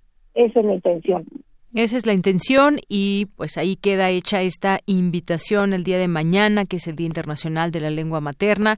Y por supuesto ojalá que cuenten con mucha participación, que mucha gente también eh, pues conozca la importancia justamente de eh, de todo esto, que no sea solamente un día, sino que siempre se reconozca justamente todo este tema de las lenguas que es tan importante. Así que con evento, este evento cultural, de esta forma, pues se dará esta oportunidad para el público en general está invitado, ¿verdad? Así es, es abierto y la programación la pueden consultar en las redes de la Secretaría que se conoce como CEPI.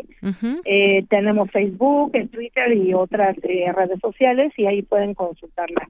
Así que pues todos y todas invitadas. Claro que sí. Pues muchísimas gracias, Larisa, por estar con nosotros aquí en Prisma RU de Radio UNAM e invitarnos a este evento el día de mañana. Al contrario, gracias. Hasta luego, muy buenas tardes. Fue Larisa Ortiz, titular de la Secretaría de Pueblos y Barrios Originarios y Comunidades Indígenas Residentes, el CEPI. Ahí a través de sus redes sociales pueden encontrar también toda la información de 11 a 6 de la mañana eh, este viernes, eh, de 11 a 6 de la tarde. Relatamos al mundo. Relatamos al mundo. Porque tu opinión es importante, síguenos en nuestras redes sociales, en Facebook como Prisma RU y en Twitter como arroba PrismaRU. Continuamos dos de la tarde con 24 minutos. Este año, por primera vez, el INEGI cuantificará a las personas afromexicanas o afrodescendientes que hay en todo el país como parte del Censo de Población y Vivienda que inicia en marzo. El INEGI aplicará un cuestionario básico de 38 preguntas que incluye etnicidad, población indígena y afrodescendiente. Y bueno, para hablarnos de este tema y también, pues, una invitación eh, que nos hará la senadora Susana Harp, porque hoy se inaugura la exposición Afroméxico. Ya está en la línea telefónica, ella es Susana Harp, senadora de la República. ¿Qué tal, Susana? Bienvenida, muy buenas tardes. Hola, mujer, buenas tardes. Gracias a ustedes por el espacio. Pues me gustaría que nos platicaras primero sobre la importancia justamente de, eh, pues de que se se tenga este conteo, este censo también, que se incluya a los afromexicanos y en el marco de lo que tú estás eh, también eh, haciéndonos esta, esta oportunidad, esta invitación para que eh, conozcamos la exposición Afroméxico. Si quieres, pues empezamos por la importancia que debe, que representa la comunidad afromexicana y que había quedado fuera y finalmente se contará dentro de este, de este próximo censo. Claro que sí, pues mira, eh, teníamos simplemente 500 años de retraso. Eh, ha sido eh, un trabajo que le hemos logrado desde aquí, desde el ámbito legislativo. Logramos ya desde el año pasado, desde el 9 de agosto, salió ya publicado en el diario oficial, ya pudimos eh, hacer la propuesta para que estuvieran incluidos en el 2 constitucional, como están todos los restos de los pueblos originarios, porque si a pueblos originarios nos referimos, mujer, pues en 1821 que se funda, pues ya México después de la independencia, ellos ya estaban aquí, tenían 300 años de estar aquí, en diferentes momentos, en diferentes cantidades, vinieron de diferentes partes de África, pero ya eran parte de, de, de, esta, de la Nueva España y posteriormente de México. Entonces, pues ha sido un rezago histórico terrible, siempre hubo una invisibilización sistemática hacia ellos, héroes tan importantes como José María Morelos y Pavón, que por supuesto es afromexicano, o Vicente Guerrero, o Valerio Trujano, eh, siempre los hemos indigenizado. Entonces, hablamos de México como una nación creada a partir de europeos, básicamente españoles, y de todos los indígenas que estaban acá. Y siempre olvidamos a esa que le llamamos la tercera raíz, cuando numéricamente realmente es la segunda raíz. Numéricamente y en dato duro llegaron muchos más africanos que europeos. Entonces, pues de eso se trata. De eso se trató la iniciativa de ley que ya se convirtió en reforma constitucional y ahora de eso se trata esta exposición para empezar a visibilizar y pues qué mejor que la cultura, que seis, siete grandes fotógrafos que nos están regalando su ojo y también presentamos un libro con el mismo título que se llama Afroméxico y esa es la intención, visibilizar toda su parte cultural, todo lo que ellos han aportado en la historia, en el arte, en fin, en tantos rubros de nuestra vida cotidiana que además luego ni nos enteramos que ahí siempre han estado. Efectivamente, y no es solamente para conocer cuántas personas, cuántos afromexicanos viven y en dónde viven, sino también conocer sus condiciones de vida, ya decías todo este tema cultural que, que apremia en sus comunidades, tener los elementos para que se puedan plantear distintos eh, programas, eh, políticas públicas, todo pues, tiene que ver con necesidades que tiene también cada sector de la población. Totalmente, porque ¿de qué sirve un reconocimiento constitucional si siguen sin tener escuelas, salud, agua? Fíjate que en los datos duros que también tenemos es muchísimo. En las comunidades más pobres de las pobres son las afromexicanas, donde hay muchísima más analfabetismo, especialmente en mujeres, son en los afromexicanos. Entonces, pues es indignante escuchar todos esos datos y en efecto lo que el censo nos va a apoyar es en la visibilización ya concreta de cuántos hay en específico, porque ahorita yo me sé de memoria los municipios, en dónde hay, ¿no? Pero no sé cuántos. Y como bien dijiste, cuál es la condición exacta de estos paisanos mexicanos, que bueno, pues ya 500 años después sería un pues un momento un parteaguas para que por fin realmente tengan y, y, tengan el mismo trato que cualquier otro porque te voy a dar un dato más. No hubiera sido necesario el reconocimiento constitucional si ellos vivieran como cualquier otro grupo de, que ahora ya es mexicano, ¿no? Que son mexicanos, pero por decirte algo, los libaneses. Pues no, yo no pretendo hacer una reforma constitucional a los libano-mexicanos ahora. ¿Por qué? Porque no están en una condición eh, como la de los afromexicanos. Como la de los afromexicanos, claro. O sea, los afromexicanos incluso los hemos deportado. eso, es, increíble. Gente, por ejemplo, de Oaxaca, que yo conozco, que se ha ido a trabajar del otro lado, por supuesto, de mojados, que los ha cachado la migra y que los regresa a Tijuana. De pronto en Tijuana dicen, pero si aquí no hay negros. Entonces, dime la verdad, ¿eres salvadoreño, nicaragüense? ¿De dónde eres, no? Y los hemos deportado a nuestros propios mexicanos, a nuestros propios paisanos. Si llegan a la tapa a la Ciudad de México, tienen que traer la credencial de lector así casi puesta en la frente para que no los metan a separos. Entonces, por eso es necesaria la visibilización, por eso es necesario el reconocimiento. Así es. Eh, ¿En qué en qué estados eh, hay esta población, además de, Guerrero, por ejemplo, que es digamos uno de los estados más visibles? Pues donde hay municipios, más municipios es Oaxaca. en Oaxaca, hay 23 municipios afromexicanos, en Guerrero hay 11, en Veracruz hay 7. Ahora, lo que yo no me sé todavía es la cantidad de gente que hay en cada municipio, porque en Oaxaca haya 23, no sé la densidad poblacional. Eso es lo que nos arrojará el censo. Ciudad de México tiene, Coahuila tiene un municipio muy importante que se llama Musquis, porque como aquí se abolió primero la esclavitud, hubo muchos afrodescendientes en Estados Unidos que cruzaron la frontera para ser libres en nuestro país y había pequeñas comunidades en toda la frontera. Y ahora se han concentrado ya desde hace tiempo en Musquis, Coahuila, ¿no? En la zona norte, en Tijuana y en toda esa región, desde los mismos haitianos que llegaron en un grupo importante y que ya han nacido aquí, hasta los propios paisanos que son de Costa Chica o del Sotavento, Oaxaca, Veracruz y Tabasco, en esa zona que es la zona jarocha, también ahí hay una presencia importantísima. Entonces, pues hay una diáspora a nivel nacional, sin embargo, así comunidades, comunidades que tú entres y dices, ok, aquí está la presencia afromexicana, pues es Guerrero, Oaxaca, Veracruz, eh, un poco de Tabasco, Coahuila y en este momento pues Baja California en la este, en la parte en la zona de Tijuana. Claro, pues es donde hay más.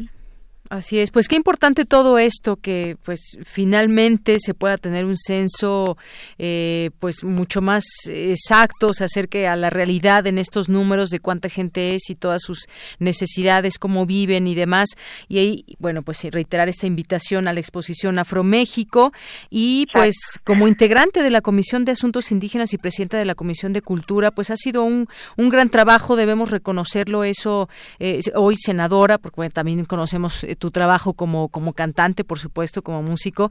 Y nos da muchísimo gusto platicar contigo hoy porque son de esos, de esos logros que van, pues, poco a poco, poco a poco se, se tenía que dar esto en algún momento y qué bueno que, pues, quizá tardíamente, no lo sé, pero, pero se da finalmente esto. Pues muy tardíamente, ¿no? Pero bueno, este, me da muy mucho gusto proyectos musicales míos como Fandangos de Ébano y otros que hicimos como Santa Negritud, La Raíz Olvidada, bueno, pues era un micrófono el que usaba en ese momento y trataba de visibilizar desde ahí.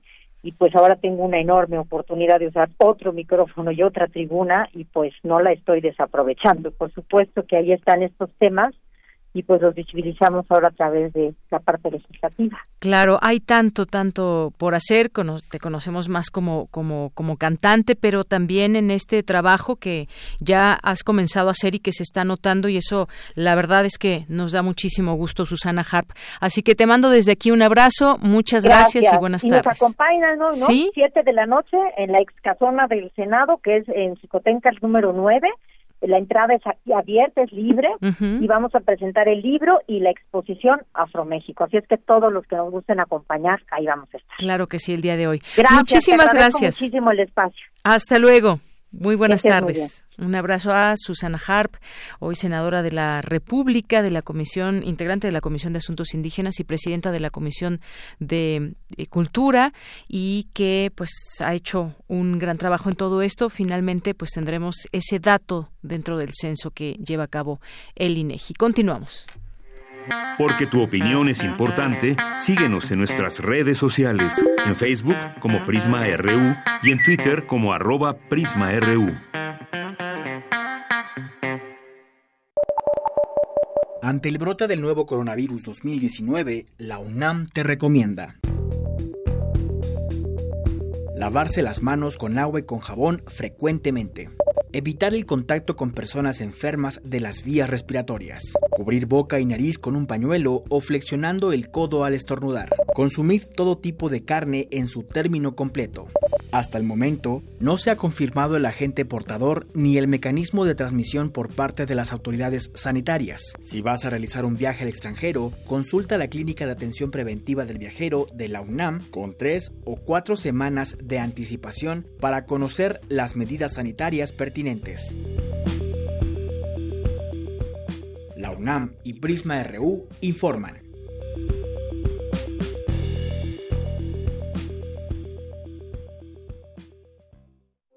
Queremos escuchar tu voz. Nuestro teléfono en cabina es 55 36 43 39. Gaceta UNAM. Ya tenemos aquí la Gaceta en nuestras manos y tenemos también en la línea telefónica a su director, Hugo Huitrón. ¿Qué tal, Hugo? ¿Cómo estás? Muy buenas tardes. ¿Qué tal, Deyanira? Buenas tardes. Un saludo para todos. Gracias, Hugo. Oye, pues hemos estado platicando aquí en distintos espacios sobre el plástico y cómo, cuántas eh, millones de bolsas se producen al año y todo el agobio que es, justamente así se publica hoy en Gaceta, todo el agobio que implica el plástico para los ecosistemas. Sí, aquí mencionamos desaparecer bolsas de plástico de un solo uso, objetivo inmediato. Y se habla de la huella ecológica de las actividades humanas, es la portada que, que tenemos el día de hoy. Es un tema que, bueno, nos va a llevar mucho tiempo para que deshacernos de este uso y este hay otro asunto la quema de petróleo causa de la crisis ambiental que afronta hoy el mundo. Así es es un problema actual y que va a tardar mucho tiempo en superarse. Claro, y que está en nuestras manos poder aliviar un poco este tema y dejar de usar el plástico de un solo uso. El plástico, bueno, siempre eh, se utiliza en muchas cosas, pero este de un solo uso que directamente se iba de un momento a otro a la basura y se generan pues millones y millones de toneladas en todo el mundo, pues está siendo un grave problema. ¿Qué más hubo? Y tenemos eh, dos páginas en academia que nos hablan sobre sismos. Uno es agrietamientos y hundimientos en Ciudad de México, donde trabaja el Instituto de Ingeniería en la microzonificación de la urbe. Y el otro es el que analizan científicos origen de enjambre sísmico en Michoacán. Aquí nos dicen que se deben hacer observaciones para definir si además de un evento tectónico se trata de uno magmático nos dice Hugo Delgado, director del Instituto de Geofísica. Así es, y les recomendamos este artículo justamente porque es lo que están diciendo nuestros científicos e investigadores y en esto hay que tener mucho cuidado para evitar informaciones falsas, especulaciones que muchas veces se crean en torno a ese tema de los, de los sismos. Como lo, hemos este, publicado varias veces, este, los sismos hay que recordar no los podemos este no podemos predecir exactamente. Entonces no hay que creer en la mala información. Actualmente estamos llenos de fake news. Exacto. Vivimos rodeados de fake news Hugo. Sí en, efecto. En otra nota tenemos cambios humanos al planeta favorecen al coronavirus de esto nos hablan eh, médicos veterinarios de la UNAM, nos, que nos dicen que intensas modificaciones humanas al planeta, como la urbanización, la globalización y el transporte masivo, favorecen que el nuevo coronavirus llegue al ser humano. Claro, la propagación se puede volver más fácil con estos elementos. Sí. En otra información, se instaló la cátedra de la Secretaría de Hacienda y Crédito Público en Economía. Esto es para que nuestros alumnos estén al día con todo lo que sucede en la Secretaría de Hacienda y Crédito Público. Y en comunidad eh, tenemos unos alumnos que, que viajarán a Japón para presentar propuestas para producir energía limpia con hidrógeno. son, fueron becados por el gobierno nipón, los cuatro estudiantes expondrán sus innovaciones en la Universidad de Chiba y a una investigadora del Instituto de Ciencias del Mar y Limnología, que se ubica en Mazatlán, eh, Ana Carolina Ruiz, le otorgaron el Premio Sinaloa de Ciencias Naturales. Esto es por sus aportaciones científicas en beneficio de México, concretamente de la población sinaloense y su destacada trayectoria académica. Y en cultura tenemos que se presentó el proyecto de periodismo riguroso. Corriente alterna, ¿no? Corriente alterna. Esto es para 48 estudiantes de licenciatura y posgrado eh, trabajen como periodistas de investigación, junto a un grupo de especialistas en la materia de temas como de temas como rigor informativo, ética periodística, verdad y credibilidad. Así es. Y que viene muy bien para todos estos estudiantes que pues se enfrentarán posteriormente a un campo laboral y en donde pues se puede a través de esta de este proyecto pues empezar a, sentir esa ese eh, aire, por ejemplo, de una redacción real, de que tengan relación con eh, distintas personas que se dedican al periodismo. Ya vimos quiénes van a estar participando como sus maestros, así que es, es un buen proyecto, Hugo. Sí, es un punto importante en la investigación. Así es. La investigación que actualmente, desafortunadamente, no se hace en muchos lados. Entonces, la investigación para producir esa información es primordial. Así es. Y se premió, en, cultura tenemos que se premió a seis montajes en el Festival de Teatro que se realizó aquí en, aquí en la UNAM, donde participaron 24 obras y se premiaron los finalistas. Pues eso es parte de lo que traemos el día de hoy en la Gaceta eh, de Yanira. Hay una una efeméride, por último, el Día Internacional de la Lengua Materna, que nos dice que en riesgo de desaparecer 3.000 lenguas en el orbe. Así es. Pues bueno, eso es parte de lo que contiene hoy la Gaceta y también en su contraportada, pues las acciones por el cambio, la violencia de género causa, es causa especialmente grave de responsabilidad de la UNAM y toda esta campaña que se está haciendo y que hay que seguir hablando también de estos ejes importantes que anunció el rector. Hugo, sí, dime. Sí, y que estas, precisamente estos cambios que ya entraron en vigor eh, a las reformas a la legislación universitaria Así que fueron aprobados por el Consejo Universitario. Efectivamente. Pues Hugo, muchísimas gracias, gracias como siempre, un gusto escucharte. Gracias a ustedes, Deyanira, y por favor no se olviden, sean felices. Claro que sí, Hugo. Un abrazo, hasta luego. Hasta luego. Continuamos. Porque tu opinión es importante, síguenos en nuestras redes sociales, en Facebook como Prisma RU y en Twitter como arroba PrismaRU. Bien, y nuestra compañera Dulce Wet, jefa de discoteca de Radio UNAM, nos dejó la siguiente, eh, la siguiente invitación.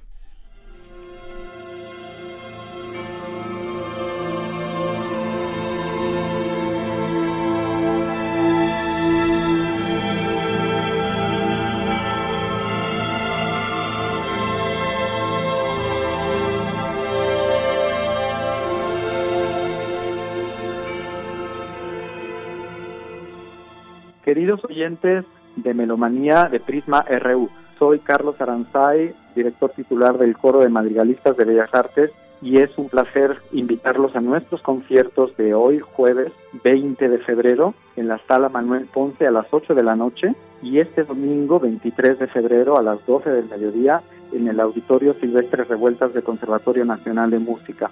Es dentro de la temporada de la Orquesta de Cámara de Bellas Artes un honor estar presentando un concierto que se llama Cantos de Esperanza y que pensamos que es muy apropiado para estos momentos en que todos tenemos un poquito el alma encogida con tanta violencia que estamos viviendo. Y lo digo porque el concierto de este domingo a las 12 del mediodía en el auditorio del conservatorio lo vamos a dedicar a nuestras compañeras, a las mujeres mexicanas, a las niñas, a las jóvenes. Es un concierto por la paz que nosotros, los maestros del coro de madrigalistas y los maestros de la Orquesta de Cámara de Bellas Artes, vamos a dedicar a ellas. Es un concierto de una profundidad tremenda.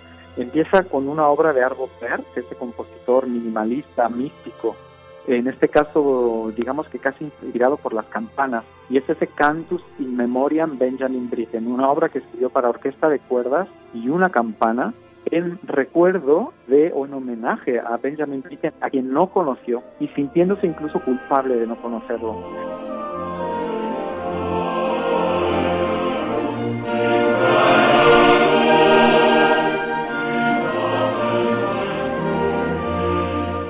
A continuación cantamos el famoso coro de los prisioneros de Fidelio o Belcelus, donde dicen ellos qué gozo salir del calabozo y poder respirar y la esperanza nos llena de que tenemos libertad.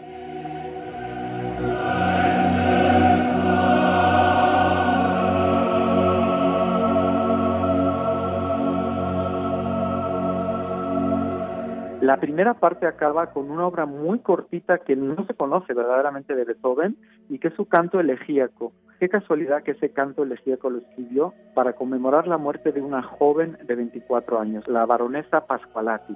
Beethoven lo escribió para cuarteto de cuerda y cuarteto vocal y luego se publicó como obra para coro y orquesta de cuerda. En ese formato verdaderamente no hay otra obra de Beethoven. La segunda parte es otra obra de 1977, puesto que ese fue el año en que Arvo Pärt escribió el Cantus. Y en este caso es de mi querido eh, y antiguo maestro de composición, Antón García Abril, un compositor fundamental en la historia de la música de España del 20 y del 21, y es su Cántico de la Pietà, una obra que está inspirada por sus muchas visitas a la estatua de la Pietà de Michelangelo en Roma y cómo eso le inspiró a la ternura a la tristeza de una madre que tiene en brazos a un hijo muerto. Es una obra para soprano solista que va a ser Cecilia Guiarte, cello solista que va a ser Rosana Mendoza, órgano solista Abraham Alvarado, orquesta de cuerdas y coro. Y es verdaderamente de una profundidad, de una emoción tremenda. Así que los estamos esperando hoy jueves a las 8 de la noche en la sala Manuel Ponce y este domingo 23 a las 12 del mediodía en el auditorio del Conservatorio Nacional de Música. Muchísimas gracias, queridos oyentes.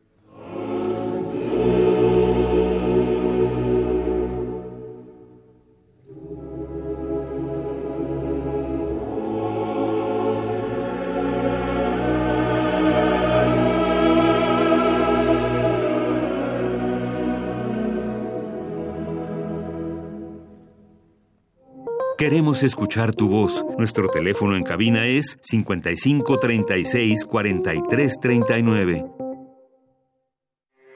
Porque tu opinión es importante, síguenos en nuestras redes sociales, en Facebook como Prisma RU y en Twitter como arroba PrismaRU.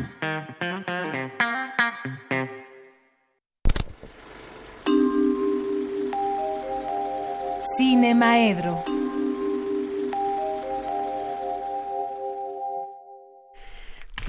Obsesión de series, está bien, de eso platicaremos en algún momento, aunque no sea al aire.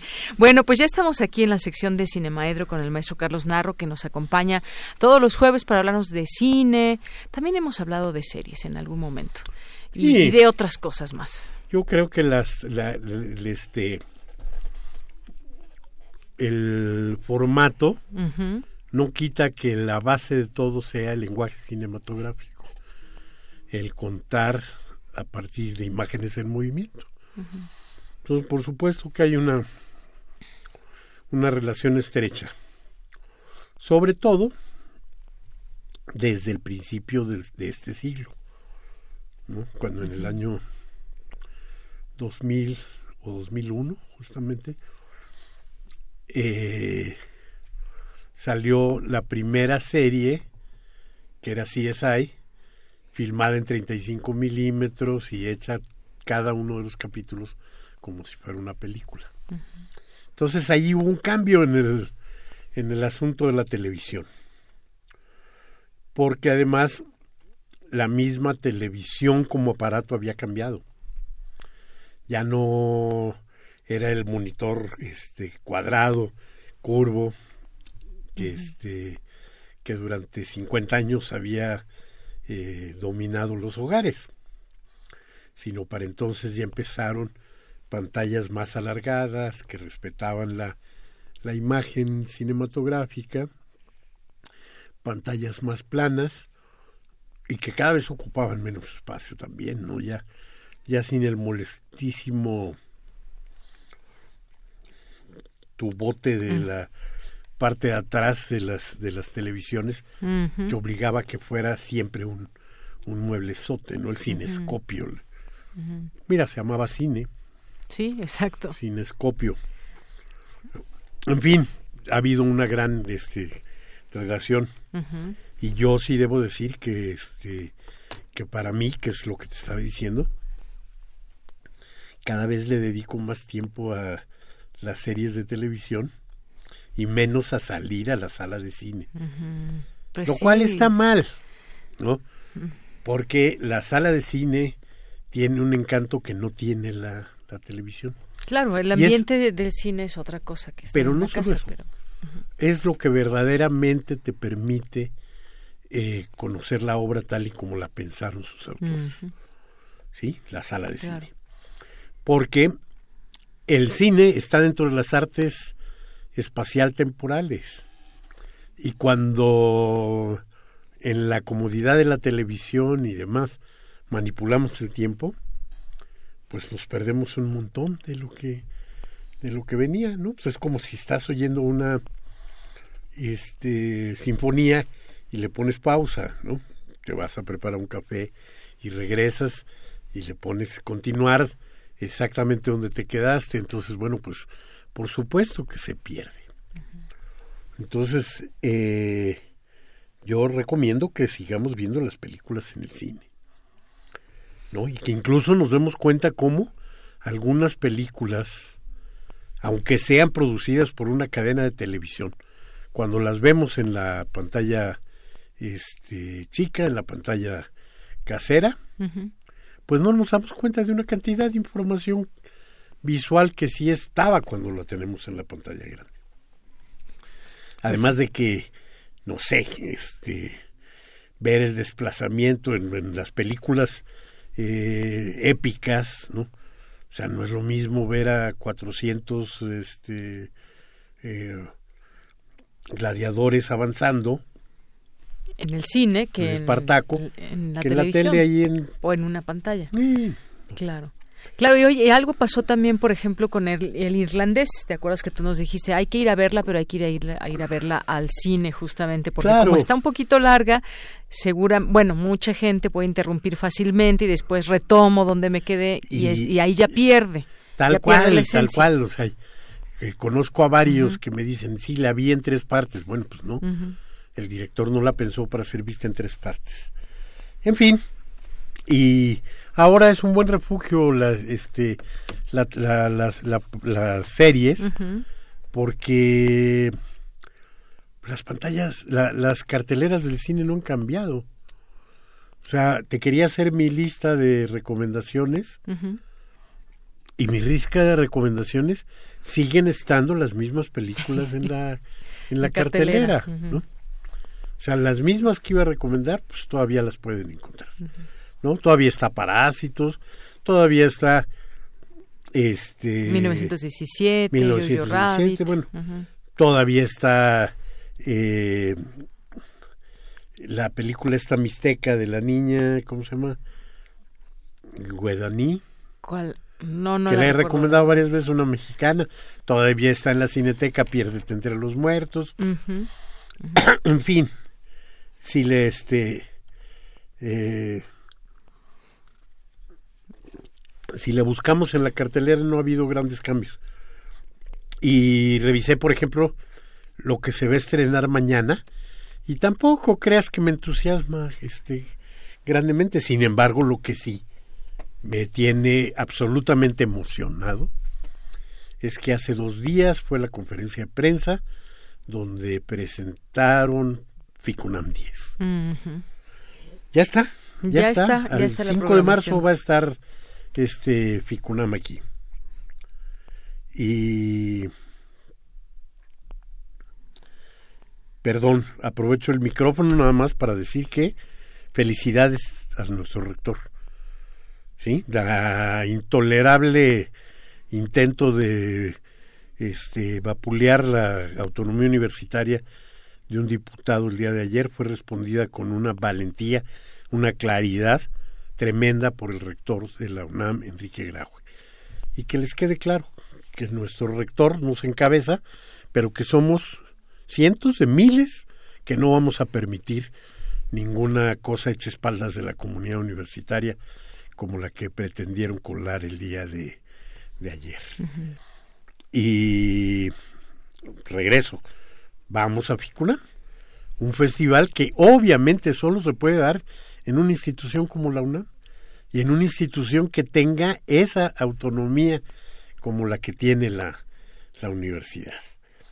Es un festival con características únicas para, para nuestro país y que al llegar a su décimo año llega con una completísima madurez y con una identificación tremenda ya con nuestra comunidad, con la comunidad universitaria.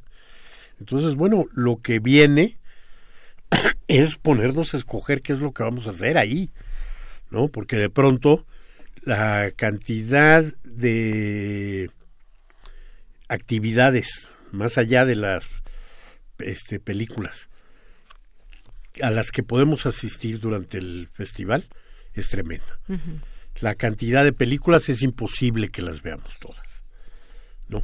Entonces tenemos que escoger algunas maneras de, entrarle.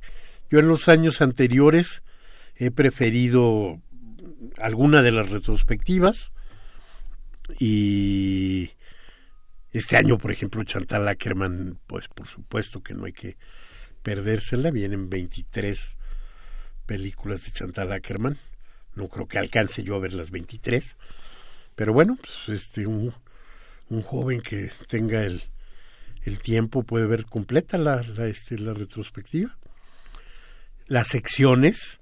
Siempre eh, prefería yo también la sección Ahora México, porque es una manera de estar al tanto de lo que está presentando el, el cine nacional y cuál es su manera de, de evolucionar. Una selección de la competencia internacional, que en realidad yo creo que debí de haber hecho al revés.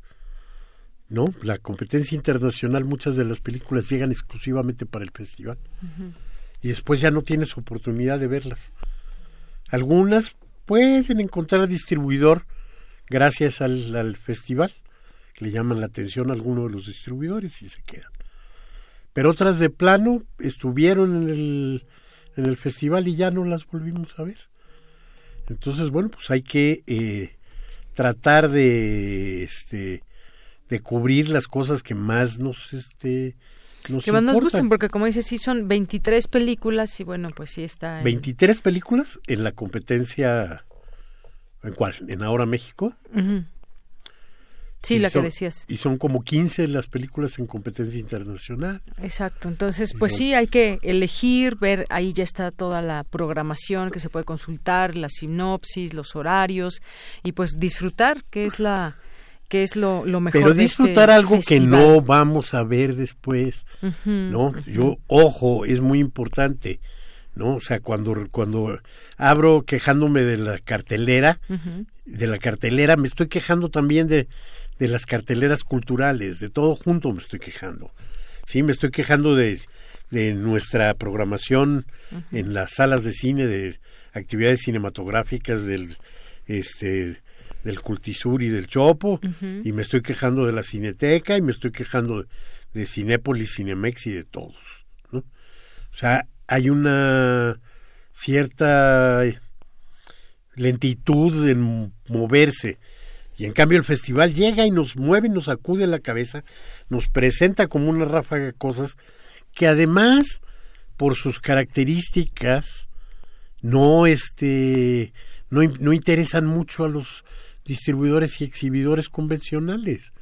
Nos encontramos con películas Pues sí, que nos traen planteamientos transformadores de muchas maneras. Nos encontramos con un cine radical por la factura, radical por el contenido y que de pronto, bueno, pues este Se quedan en el olvido se y no quedan se en el a- olvido. a- y sin embargo, bueno, proyectar. gracias a esos 10 años de FICUNAM, sí podemos decir que el público universitario ha permanecido al tanto de las corrientes eh, actuales del cine contemporáneo. Claro, y además mucha gente lo sigue por no por nada ya estos 10 años han sido 10 años de, de éxito y pues nos resta eso ver elegir hay entre todas otras estas cosas, películas. Como decía, bueno, pues la cátedra, Ujú. Ingmar Bergman, el- las cosas que hacen en síntesis sobre música este, y cine.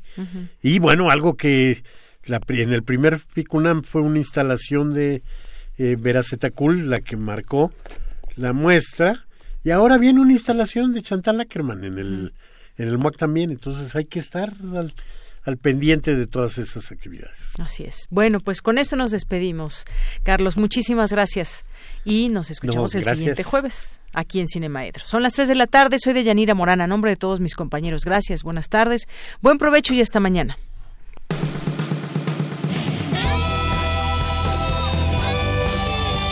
Prisma RU. Relatamos al mundo.